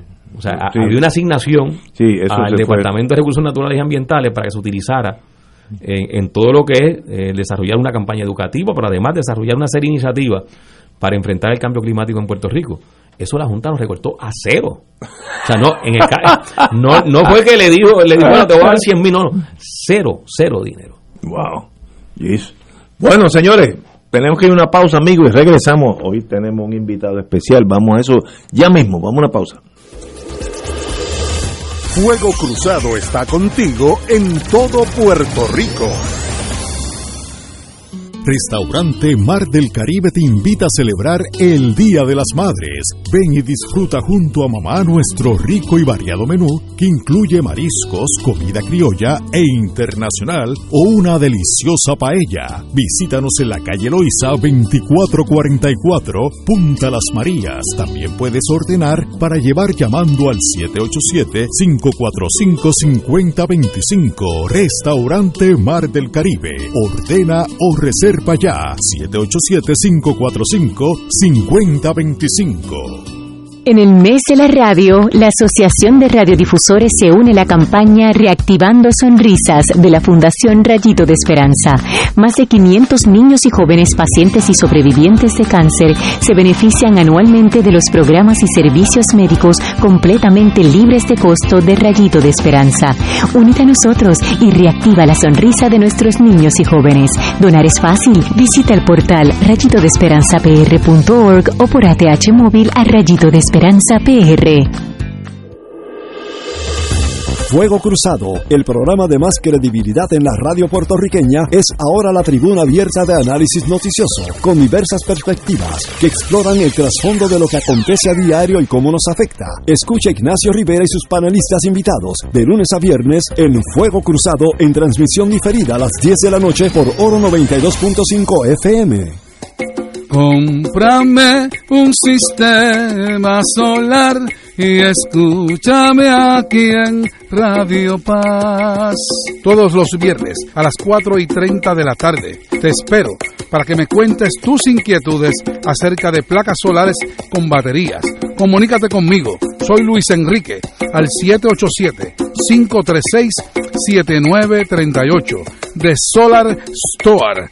Cómprame un sistema solar. Y ahora continúa Fuego Cruzado.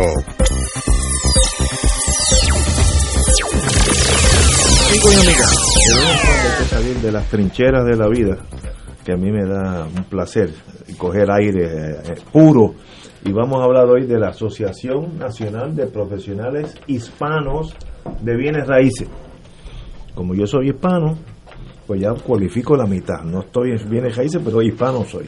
Bueno, tenemos con nosotros en el día de hoy, en la tarde de hoy, a los tres oficiales de la, esta Asociación Nacional de Profesionales Hispanos de Bienes Raíces, Yamcel Félix, que es su presidente. Muy buenas tardes, señor presidente. Muy buenas tardes, licenciado. Gracias por permitirnos estar acá con ustedes. Estoy a sus órdenes, la señora Carmen Medina, a mi izquierda, vicepresidenta. Hola Ignacio, muchas gracias. Eh, encantada de estar por primera vez en tu programa. A sus órdenes, un placer. Y, y tenemos a mi derecha a Tony Quevedo, director de Relaciones Públicas. Éramos cuando éramos atletas. O- Él sigue siendo atleta, pero yo una vez fui atleta con él, levantábamos pesas juntos eh, y fuimos unos años muy, muy bonitos. Qué bueno tenerlos aquí a todos. Gracias, Ignacio. De eso hace muchos años, pero gratos recuerdos. Muy gratos recuerdos. Bueno, antes que todo, la pregunta es la obvia. ¿Qué es la Asociación Nacional de Profesionales Hispanos de Bienes Raíces, compañero? Pues gracias, Ignacio. Pues en inglés nos conocemos como NAREP y NAREP esas siglas significan National Association of Hispanic Real Estate Professionals. Como tú muy bien lo acabas de decir en español, la Asociación Nacional de Profesionales Hispanos de Bienes Raíces. Eh, pues NAREP, eh, somos una asociación profesional sin fines de lucro con nuestra sede principal en San Diego, California. Eh, la asociación se fundó en 1999 por los señores Gary Acosta y Ernie Reyes. Y nuestra misión primaria en NAREP es colaborar y apoyar a que toda familia hispana en los Estados Unidos y sus territorios se haga dueña de su propio hogar. Eh, NAREP desea ser parte Veo, esa es su misión. su misión, de ese gran sueño americano, de que toda familia hispana trabajadora, que con mucho esfuerzo y sacrificio adquiere su primer hogar. Y en ese esfuerzo es que NAREP se ha convertido en la voz de los bienes raíces hispanos. Wow. ¿Cuál es la misión? La misión de la, yo voy a decir en vez de ANAREP, porque yo me turbo, la Asociación Nacional de Profesionales Hispanos de Bienes Raíces. ¿Cuál es la misión de ustedes? Pues mira, Ignacio, nuestra misión se logra principalmente educando y capacitando a los profesionales que participamos en la industria de bienes raíces y que ofrecemos nuestros servicios a las comunidades hispanas en los Estados Unidos y sus territorios. De esta forma, eh, logramos principalmente ayudar a nuestros hermanos hispanos en la creación de estabilidad económica y emocional y sobre todo en la obtención de una vivienda digna para sus familias. No es lo mismo cuando tú llegas a tu hogar y tu hogar es tuyo, que tú eres el dueño de tu hogar o cuando tú llegas a una propiedad que es de renta. Estoy de acuerdo. Que ese problema en Estados Unidos yo creo que es hasta peor que aquí. ¿De cuántos socios tienen ustedes? Eh, Ignacio, NAREP se compone de una red actualmente de sobre 40 mil profesionales de bienes raíces divididos en 100 capítulos regionales. Y su membresía es una multicultural. Eso es un dato muy importante para nosotros. Y de esa forma fomentamos una diversidad cultural entre nuestros participantes. Y un dato bien importante que quisiera compartirte es que tenemos una participación muy activa en los asuntos legislativos relacionados a bienes raíces a nivel nacional. Somos una voz poderosa en temas sobre la otorgación de préstamos hipotecarios y sobre todo en la creación de política pública relacionada al acceso que tienen las comunidades hispanas en la compra de su propio hogar. Así que como puedes ver, nuestra misión es una bien abarcadora y es una de trascendencia. El capítulo de Puerto Rico, háblame del el capítulo de la Asociación Nacional de Profesionales Hispanos de Bienes Raíces en Puerto Rico. Eh, señor presidente, Pues mira, Félix. sí, saludo. Eh, Ignacio, mira, el, el capítulo comienza de Puerto Rico para eso de finales del 2016, inicio del 2017. Para el momento del 2017 tuvimos la oportunidad de participar de las convenciones nacionales y otros eventos eh, de esta asociación a nivel nacional. Eh, para los tiempos que, como todos sabemos, que para septiembre del 2017 tuvimos el evento eh, natural que fue María. Y ya para ese momento, posterior a lo que fue este evento catastrófico para nosotros, pues empezó el legado de lo que realmente significa NAREP. Ahí fue que pudimos enseñarle a nuestras eh, participantes de la industria de bienes raíces, de lo que estamos compuestos los líderes de la misma, ¿verdad? Y empezamos a, ir a impactar los pueblos en diferentes áreas de Puerto Rico, ayudando en lo que fue lo- los damnificados con productos hipotecarios eh, que ayudaban para lo que son la reconstrucción de propiedades como es el 203H de FHA. Para ello hicimos diferentes eventos eh, en Bellas Artes de Bayamón, entre otros, para lo que fue la orientación y poder dirigir a todas estas personas a que pudieran, ¿verdad?, este, eh, ayudarlos de alguna manera para poder establecer sus hogares nuevamente. Eh, eh, y, de igual manera lo, hicimos para ahora en el 2020, cuando tuvimos los terremotos, estuvimos en el área sur, allá tocando diferentes hogares, tuvimos la oportunidad de visitar y reunirnos con la señora alcaldesa en ese momento de Ponce, quien tenía unas iniciativas bien importantes para el área sur, y después nos fuimos por diferentes pueblos a llevar suministros y a, ¿verdad?, a tocar puertas allá, a ayudar a diferentes eh, familias de los que fueron damnificados. Mira, a mí me gustaría añadir, si me- lo permiten, que eh, una de las cosas que fue de gran impacto para el capítulo es que cuando pasa el huracán María, el primer capítulo y la primera organización que estuvo mano a mano con las diferentes entidades y agencias en Puerto Rico para organizar lo que era la distribución de suministros fue NAREP Puerto Rico. Y eso se hizo con un enlace con la gente de NAREP National y otros capítulos que querían traer aquí aviones charter pero como no teníamos nuestro aeropuerto abierto, no teníamos, ¿verdad?, todavía la infraestructura disponible para que eso ocurriera, pues digamos que con unas interioridades entre nuestro capítulo y la gente de afuera logramos eh, hacer ese impacto. O sea que NARE tuvo ese impacto en ese momento, uno de los primeros que, que trajo esa, esa ayuda a Puerto Rico. Ya me tengo dos llamadas aquí denos el teléfono del capítulo de Puerto Rico. Así por lo menos dos personas ya están husmeando el teléfono. ¿Cómo, con mucho gusto. Se, ¿Cómo se contacta con ustedes? Si pueden, con mucho gusto, se pueden comunicar con este servidor, Jansel Félix, soy el presidente, el 787-637. 637. 2830. 2830. 787-637-2830 y con mucho gusto cualquier información de lo que sea respecto a bienes raíces le podemos orientar y darle la mano para dirigirles a que puedan lograr lo que buscan. Eh, ¿Qué eventos y actividades celebran ustedes en torno a Puerto Rico? Mira, nosotros durante el año tenemos diferentes eventos. Ciertamente es una agenda que va durante todo el año, casi todos los meses tenemos algo. Y lo mezclamos entre lo que es nacional y lo local. Dentro de lo que son los eventos nacionales, tenemos la Convención Nacional, donde tenemos diferentes eh, seminarios educativos de empoderamiento y de, estructura y herramientas para el profesional de bienes raíces del crecimiento de sus negocios.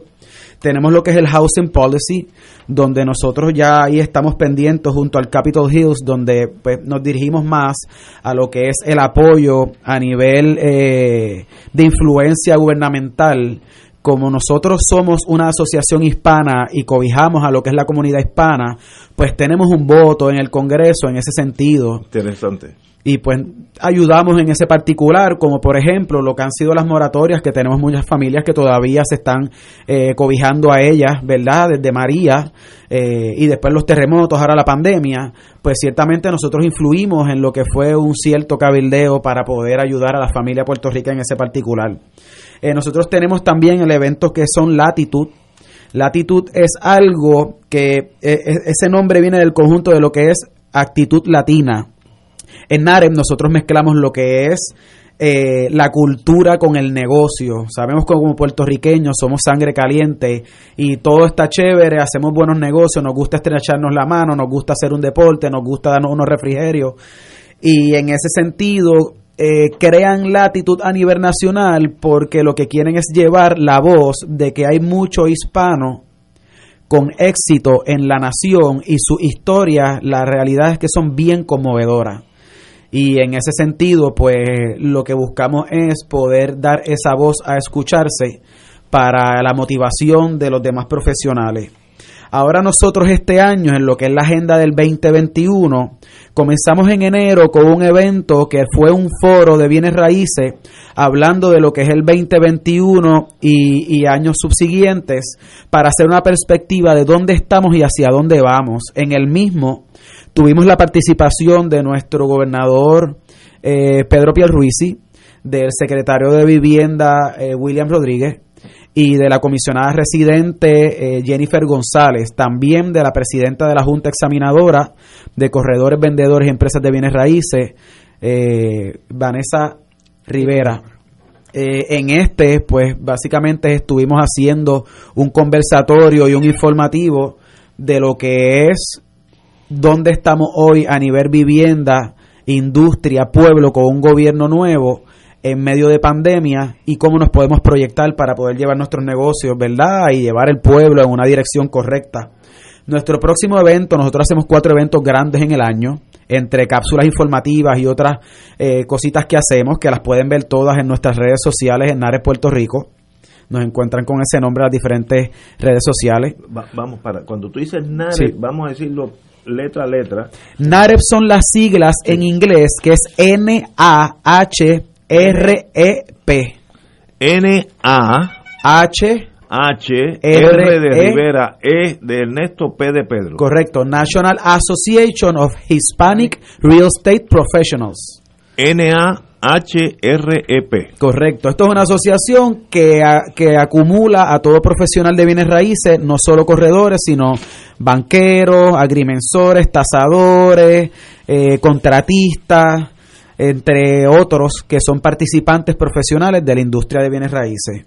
Ahora en, ma- ahora en mayo, como te iba a comentar, Ignacio, vamos a tener un evento, el cual va a ser un tipo foro también, y en el mismo vamos a estar hablando desde una manera empírica lo que ha sido la historia eh, de la línea de bienes raíces residencial, de lo que es el corretaje, de la línea de la banca hipotecaria y de la línea de desarrollo económico. En el mismo tendremos la participación de nuestro colega Iván Zavala, inversionista eh, eh, y dueño, presidente de una empresa de bienes raíces local. También tendremos a Peter Torres, el presidente del NBA, y a Manuel Sidre, eh, Secretario de- de- de secretario de, Desarrollo. de Desarrollo Económico, correcto. Extraordinario. Eh, entiendo Esto- que, que ustedes, la asociación, otorga unos reconocimientos a sus socios más, más destacados. Díganme algo de eso. Sí, mira, nosotros dentro de lo que Carmen es Medina. Carmen Medina Muy para bien. servirle A a, sus usted Vicepresidenta. Esa es la visa, hay que ser la jefa. Bueno, mira, eh, Ignacio, eh, nosotros, eh, una de las cosas que son bien importantes para esta organización es empoderar a los profesionales de los bienes raíces. ¿Y eso cómo se hace? A través de la educación.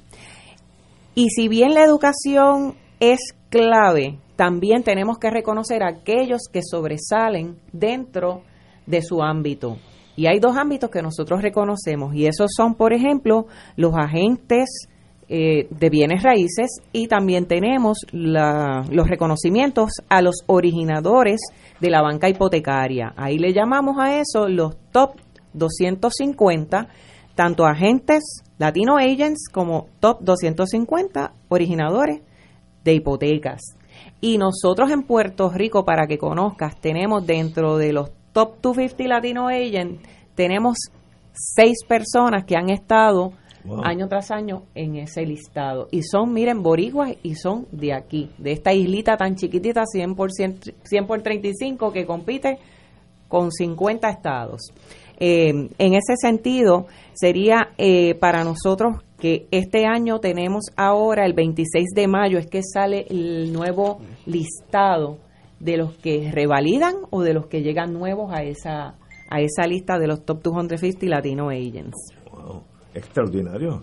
Eh, no, no desconocía esto. Me están llamando, el teléfono es, vuelvo y lo repito, 637-2830. Con el 787. 637-2830. Y la sigla, aquellos que son en las computadoras, que serán todos menos los viejitos como nosotros, es N-A-H-R-E, NAREP. N-A-H-R-E-P, Puerto Rico, eso no hay que deletrarlo, punto org. N-A-H-R-E-P, NAREP, Puerto Rico punto org. Esa es nuestra Y página de ahí, internet. y ahí entran y ahí tienen pues contacto con la asociación. Ahí se pueden contactar con nosotros también a través de nuestras redes sociales, NARE Puerto Rico. Pueden también contactarse con nosotros. En Mira, Facebook.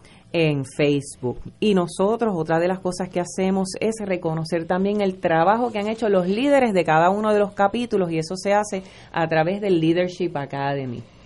Y ese Leadership Academy, cada vez que un capítulo, cada año se renueva, ¿verdad? Esa junta de directores del capítulo, todos esos logros se reconocen en ese Leadership Academy. No solamente hacemos empoderamiento, también reconocemos, educamos, porque si hay algo que NAREP hace es hacer líderes. Y ustedes, me imagino, estoy como vengo de la luna, ustedes se reúnen, tienen una asociación, tienen unas reuniones de socios, ¿cómo, cómo se hace el... Ciertamente, ciertamente nosotros tenemos una junta de directores que está compuesta hoy De- por aquí hay 15. tres de ellos. Nosotros somos tres vicepresidentes de Relaciones Públicas y, y, y este es su servidor presidente. Somos 15 miembros líderes de la industria compuestos por diferentes eh, líneas, corredores de bienes raíces, banqueros, notarios, entre otros. Me imagino al ser una asociación conectada con Estados Unidos, tienen la ventaja de tener contacto con las diferentes oficinas por todos los Estados Con los Unidos. diferentes capítulos, somos 100 Exacto, exacto. capítulos, 100 capítulos a nivel nación y 40 mil miembros, como bien dijo el compañero. La- los headquarters donde quedan en San. Diego, San Diego, En California. Si yo ahora cojo un avión y llego a San Diego, puedo contactarlos ustedes para usted que me me dice ayuden. hacia dónde se dirige Exacto. y yo le pongo un top producer Eso de es ese sector de lo eso- que usted necesite. Eso es bien importante, dada la emigración nuestra en Oh, estos días. ¿ves? Oye, es bien que importante. uno no llega allí al vacío. Tremendo, tremendo lo que comentas, porque ciertamente nuestros hermanos de la Florida, nuestros hermanos de Texas, eh, por, por dar dos estados, ¿verdad? Eh, hemos tenido mucha comunicación en la emigración de personas de aquí hacia allá, como los New York, New Jersey, y de a ellos hacia acá. Tenemos muchas personas que se han ido de la isla por lo que está pasando en los últimos 3, 4 años, como tenemos muchas personas que han estado fuera de la isla, muy deseosos de regresar, y tú ves cómo están También entrando. lo mismo para atrás. Correcto, hay incentivos contributivos como son con la Acta 22 y Acta 60 que eh, se da para personas que vienen a la isla a establecer negocios acá.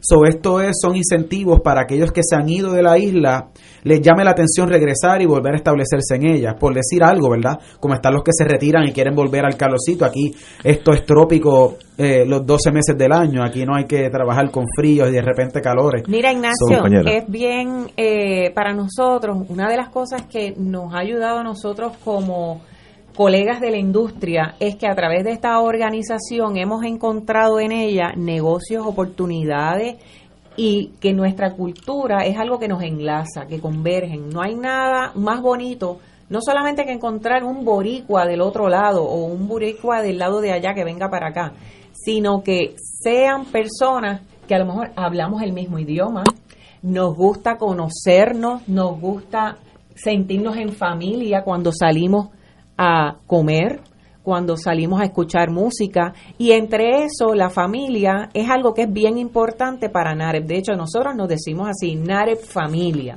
¿Y por qué te comento eso? Porque en muchos de los casos nosotros hacemos esas conexiones, mira, y nos llaman, nuestros mismos colegas de los otros capítulos nos llaman y nos refieren personas que dicen, mira, esta persona quiere regresar a Puerto Rico, ¿puedes ayudarlo a conseguir una propiedad? O de igual manera, tengo esta persona que ya decidió que se mudó finalmente con toda su familia y ahora hay que vender su propiedad. ¿Quieres trabajar esta, esta propiedad? ¿O cómo me puedes ayudar? O si fuera algo de negocio, que en esa ocasión, por ejemplo, Jansel te puede comentar sus oportunidades, pues las hay también. Eh, eh, hay, hay un detalle, Ignacio, disculpa. eh, tú tienes una propiedad en Puerto Rico, decides irte para un estado de la nación y ciertamente tú puedes disponer de la propiedad acá en la isla, pero cuando tú te vas al estado al que decidas ir, ¿qué vas a hacer cuando vayas allá? Sí, allá pues y esa es la dirección ustedes. de nosotros que Sí, enlazamos. sí, Eso es importante. Yo he tenido como abogado en estos años de migración de Puerto Rico personas que se ven forzados a irse, nunca pensaron que se tenían que irse, pero no tienen el conocimiento de alguien para dejarle sus propiedades y básicamente las abandonan. Eh, que es una cosa este hasta trágica. Trágica. Definitivo. Algunas casas, yo tengo un, un- una cliente que ya se fue, de- emigró hace unos años, que la casa está paga y se, se fue y está en, creo que Calle por allá, cogiendo polvo. O sea, que este tipo de asociación la pone en contacto, yo lo, me voy a comunicar con ella si tengo la dirección de ella, para que se comunique con ustedes a ver qué pueden hacer, porque mucho Claro que en, sí. en su casa, básicamente hay gente Mira, lo más que hay en nuestra asociación, puedo decirte, es que la mayoría son corredores, vendedores, o sea, somos agentes de bienes raíces. Tenemos banqueros hipotecarios que también están con nosotros en la asociación. Tenemos Diamond Sponsor que son de diferentes eh, tonos, por decirlo así, de la industria. Si la persona necesita alguna orientación, cómo comprar una propiedad, cómo disponer de una propiedad, tiene alguna situación, qué mejor que llamar a NARE Puerto Rico. Y nosotros con mucho gusto, si no es uno de nosotros quien lo va a orientar, nosotros de seguro conocemos quién lo va a poder orientar y quién lo va a poder ayudar. Y sobre todo, Ignacio, el compromiso que tenemos hacia comunidad hispana, Eso es bien importante. Sí, sí. Muchas veces nuestros hermanos puertorriqueños, por lo que tú acabas de decir, tienen que emigrar a los Estados Unidos y no dominan el idioma. Exacto. Y exacto. podemos conectarlos con compañeros Sí. profesionales de bienes raíces que le puedan hablar en español. Y eso es bien importante. Eso es bien importante. Eso es muy, Muy muy importante. importante. y ese es nuestro compromiso. Yo, No, que conocen su necesidad porque, como digo, no es lo mismo hablar con alguien que es NAREP familia que hablar con alguien que, acabas sé, de sí, conocer. eh, estoy de acuerdo con ustedes. Eh, ¿Cuáles son sus aportaciones o el proyecto más grande que NARE tienen en estos días o en los próximos meses, como sean? Digan ustedes. Bien, mira, eh, NAREP, cuando ¿verdad? nace NAREP, se hace buscando, bueno, de qué manera nosotros los hispanos podemos agruparnos y cómo nosotros podemos hacernos de una vivienda, porque si hay algo que nosotros tenemos en común es que, ¿por qué será que no entendemos que el tener una propiedad es tan importante? Así que NAREP lo que hace es que crea el Hispanic Wealth Project o el proyecto hispano, vamos a ponerlo así, de la prosperidad, de la abundancia, el sentido, ¿verdad?, que le queremos dar a la palabra en inglés wealth. Pero más que nada lo que buscamos es que a través de lo que nosotros llamamos los NAREP Certified Trainers, y estos son personas que se han entrenado en estos 10 principios que me gustaría compartirlos contigo y con la audiencia, es crear una estabilidad, no solamente económica, sino una estabilidad en términos emocionales. ¿Y por qué digo esas dos palabras? Estabilidad económica porque no es lo mismo usted sentir que llega por la mañana, sale por la tarde, pero llegaste al alquilado, no tienes un hogar, no tienes algo seguro. Pues nosotros lo que buscamos es que usted entienda que una de las bases para su estabilidad es tener un hogar propio. Pero también entendemos que para tener ese hogar propio usted tiene que ser una persona que se planifique, que tenga unos lineamientos en cuanto a cómo va a utilizar sus recursos, recursos económicos, por ejemplo. Y de ahí es que se desprende el proyecto del Hispanic Wealth Project. Cómo nosotros dentro de nuestra organización ponemos nuestro granito de arena para que las personas estén educadas a través de estos 10 principios. Mira, te estamos entregando aquí Lo- en esta tarjeta, que son los 10 Tiene 10 principios. principios. 10 principios. Y fíjate que el primero lo que dice es desarrolla una comprensión madura de la riqueza y la prosperidad, porque el que más juguetes tiene es el que naturalmente pierde. Y yo creo que eso lo aprendimos durante el año 2020, donde de momento nos vimos en que, ¿y qué hago ahora que estoy en mi casa? No salgo. ¿Y qué hago entonces? Eh, algunos, ¿verdad? Podían continuar con los dineritos que tenían ahorrados, pero otros, sin embargo, no había nada ahorrado y ahora qué hago? Me cortaron el trabajo, me cortaron las horas y ahora qué hago? Pues mire, si usted se hubiese planificado y hubiese entendido que no todo lo que llega a su bolsillo hay que gastarlo, sino que hay que, ¿verdad?, tener guardado para cuando llegan precisamente estas situaciones. De eso es lo que hablamos, que hay que comprender que no todo el tiempo se puede estar gastando el dinero en lo que no debemos. Así que planifíquese. El segundo, mira qué bonito, ubícate en el 10% superior de tu profesión porque ser bueno no es suficiente. Ignacio, yo estoy segura que cuando tú dijiste yo me voy a ser licenciado, tú no fuiste cualquier licenciado, tú dijiste yo voy a ser Tratar. el mejor. He tratado, he El tratado. licenciado. No, he tratado. licenciado Ignacio Rivera. Pero ¿por qué decimos eso, Ignacio? Porque cuando usted da de lo mejor que tiene, es porque usted todos los días quiere educarse, usted quiere seguir desarrollándose y eso es algo que en NAREP nosotros no nos cansamos de hacer, educarnos y educar al consumidor. El número tres, mira qué bonito, vive por debajo de tus posibilidades y prepárate para la próxima recesión. ¿En qué momento estamos ahora mismo? En esto. porque las desaceleraciones son una parte regular de nuestros socios, de nuestros ciclos económicos. Así que tenemos que estar preparados para que cuando llegue ese momento podamos vivir ya sea de los ahorros, podamos seguir nuestro tren de vida sin que sea alterado. Reduce al mínimo tus deudas porque son las peores enemigas de la riqueza. Ese es el número cuatro. No vivamos endeudados. Si hay algo que yo creo que la comunidad hispana, latina, tiene en común es que, ¿por qué tenemos que vivir endeudados? Vivimos de la tarjeta, vivimos en que pensando en que el cheque que ya todavía no me ha llegado, ya lo tengo gastado. Señores, hay que vivir, como dicen, hay que vivir, si la sábana da hasta un punto, hasta ahí me tengo que arropar. El número 5, invierte como mínimo el 20% de tus ingresos en bienes raíces, que es a lo que nosotros nos dedicamos, y acciones, porque son las formas más seguras y mejores de generar riqueza. Bueno, aquí, claro está, tenemos que hacer la, la divulgación de que nosotros no somos planificadores financieros, pero ciertamente lo que es tener una propiedad y usted poder decir, yo soy el dueño de esa propiedad, pero ¿qué yo puedo hacer con ella una vez yo la termine de pagar? Pues si usted quiere hacer con ella algún tipo de inversión, sacar un dinero, mire, ya usted tiene ahí una base de riqueza. ¿Qué más bonito que usted poderle dejar a su familia propiedad, dejarle una casa paga?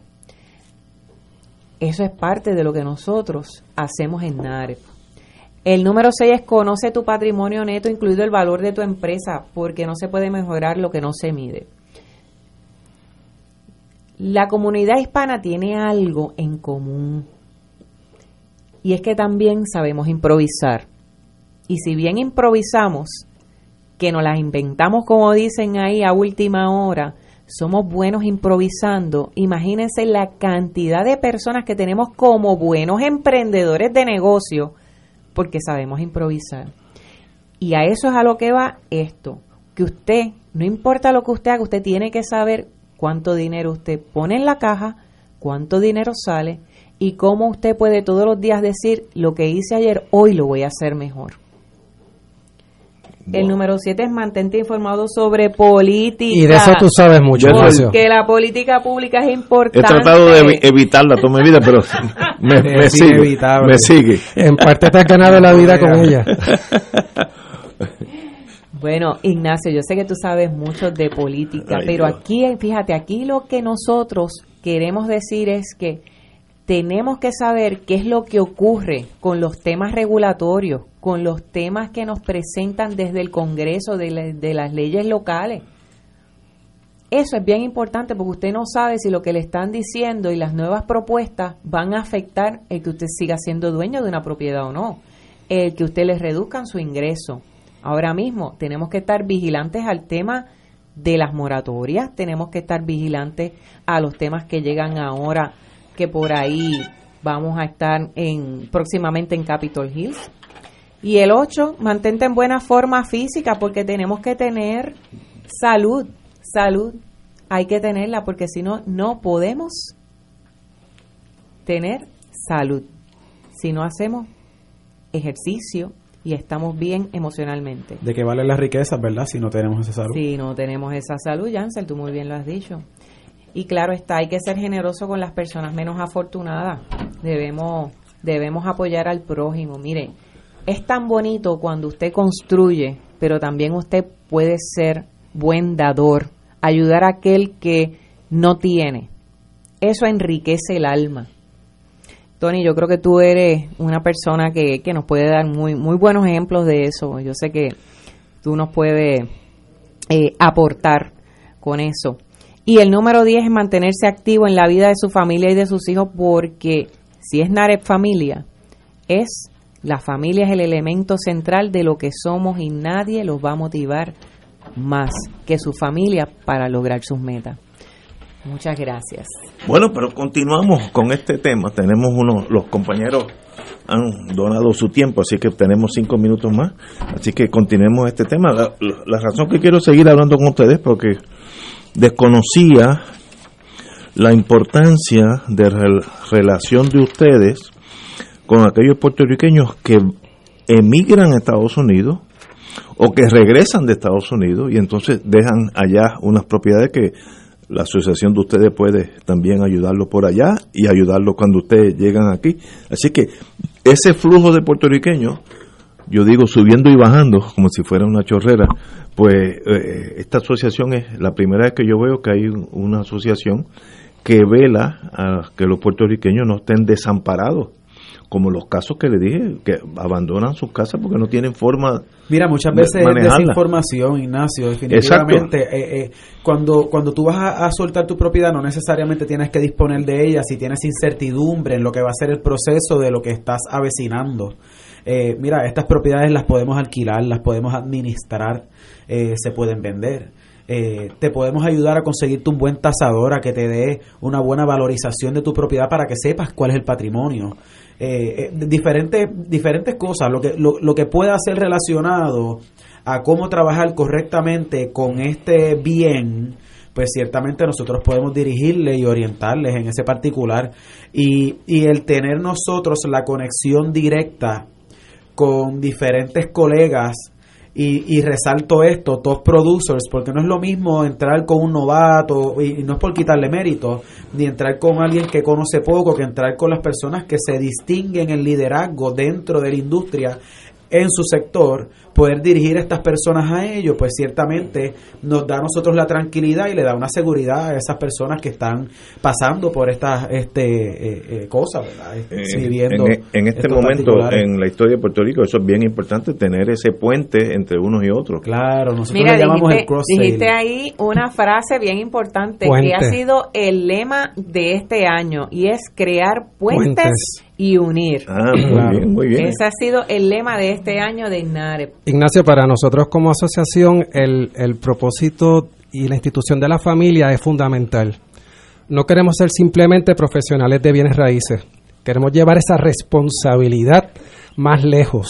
Queremos ser parte del crecimiento y la estabilidad económica de todo hispano y de la familia hispana. No simplemente es darte un servicio. Queremos llegar mucho más lejos sobre eso y queremos fortalecer sobre todo esa comunidad hispana, ese espíritu de prosperidad financiera que debe existir en todo hispano, en tener su propio hogar, en aspirar algún día en tener su propio hogar y no vivir de la renta, no vivir rentado toda su vida. Eso es bien importante para nosotros. Aquí dice, según el último censo, en los Estados Unidos ha habido un incremento sostenible entre los hispanos en la tasa de adquisición de viviendas en los Estados Unidos, de un 45 a un 49, así que los hispanos estamos comprando más, eh, más propiedades. en continuo crecimiento por los años pasados y subsiguientes. Eh, eh, eh, La, la estadística, la curva, cuando uno lo mira en una gráfica, es ascendente continuamente, que se ve que en el plano laboral el hispano continúa creciendo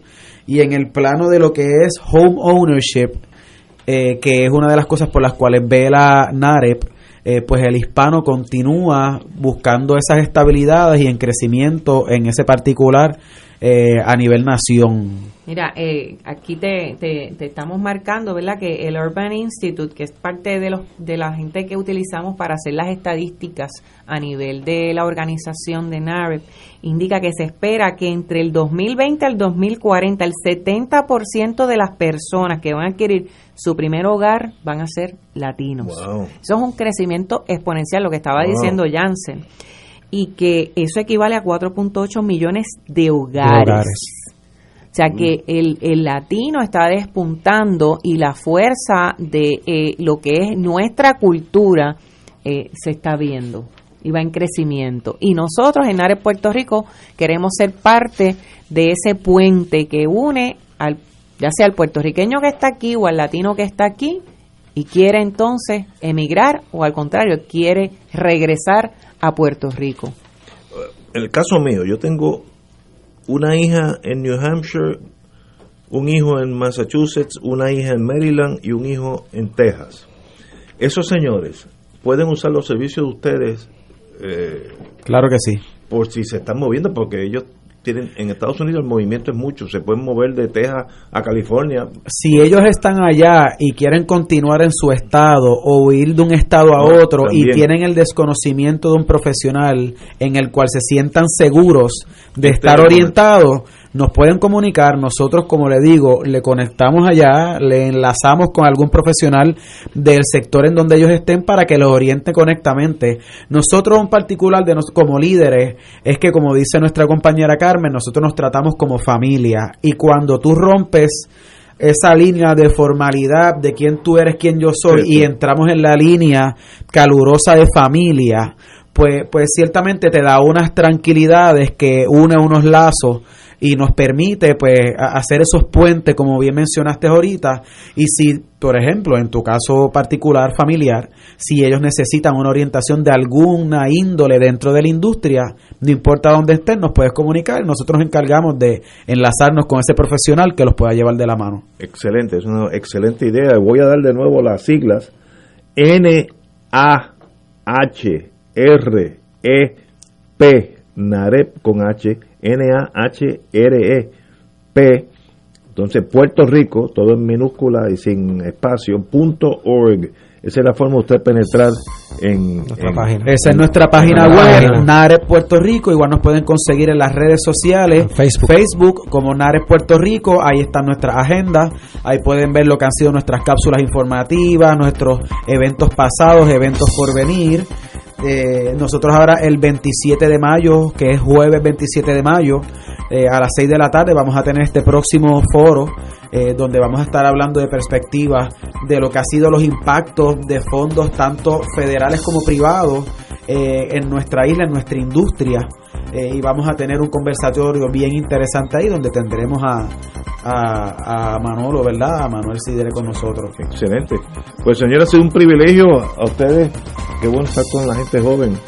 Yancel Félix, presidente, Carmen Medina, vicepresidente, y mi querido amigo Tony Quevedo, de hace muchos años, director de Rela- de Relaciones Públicas de NAREP,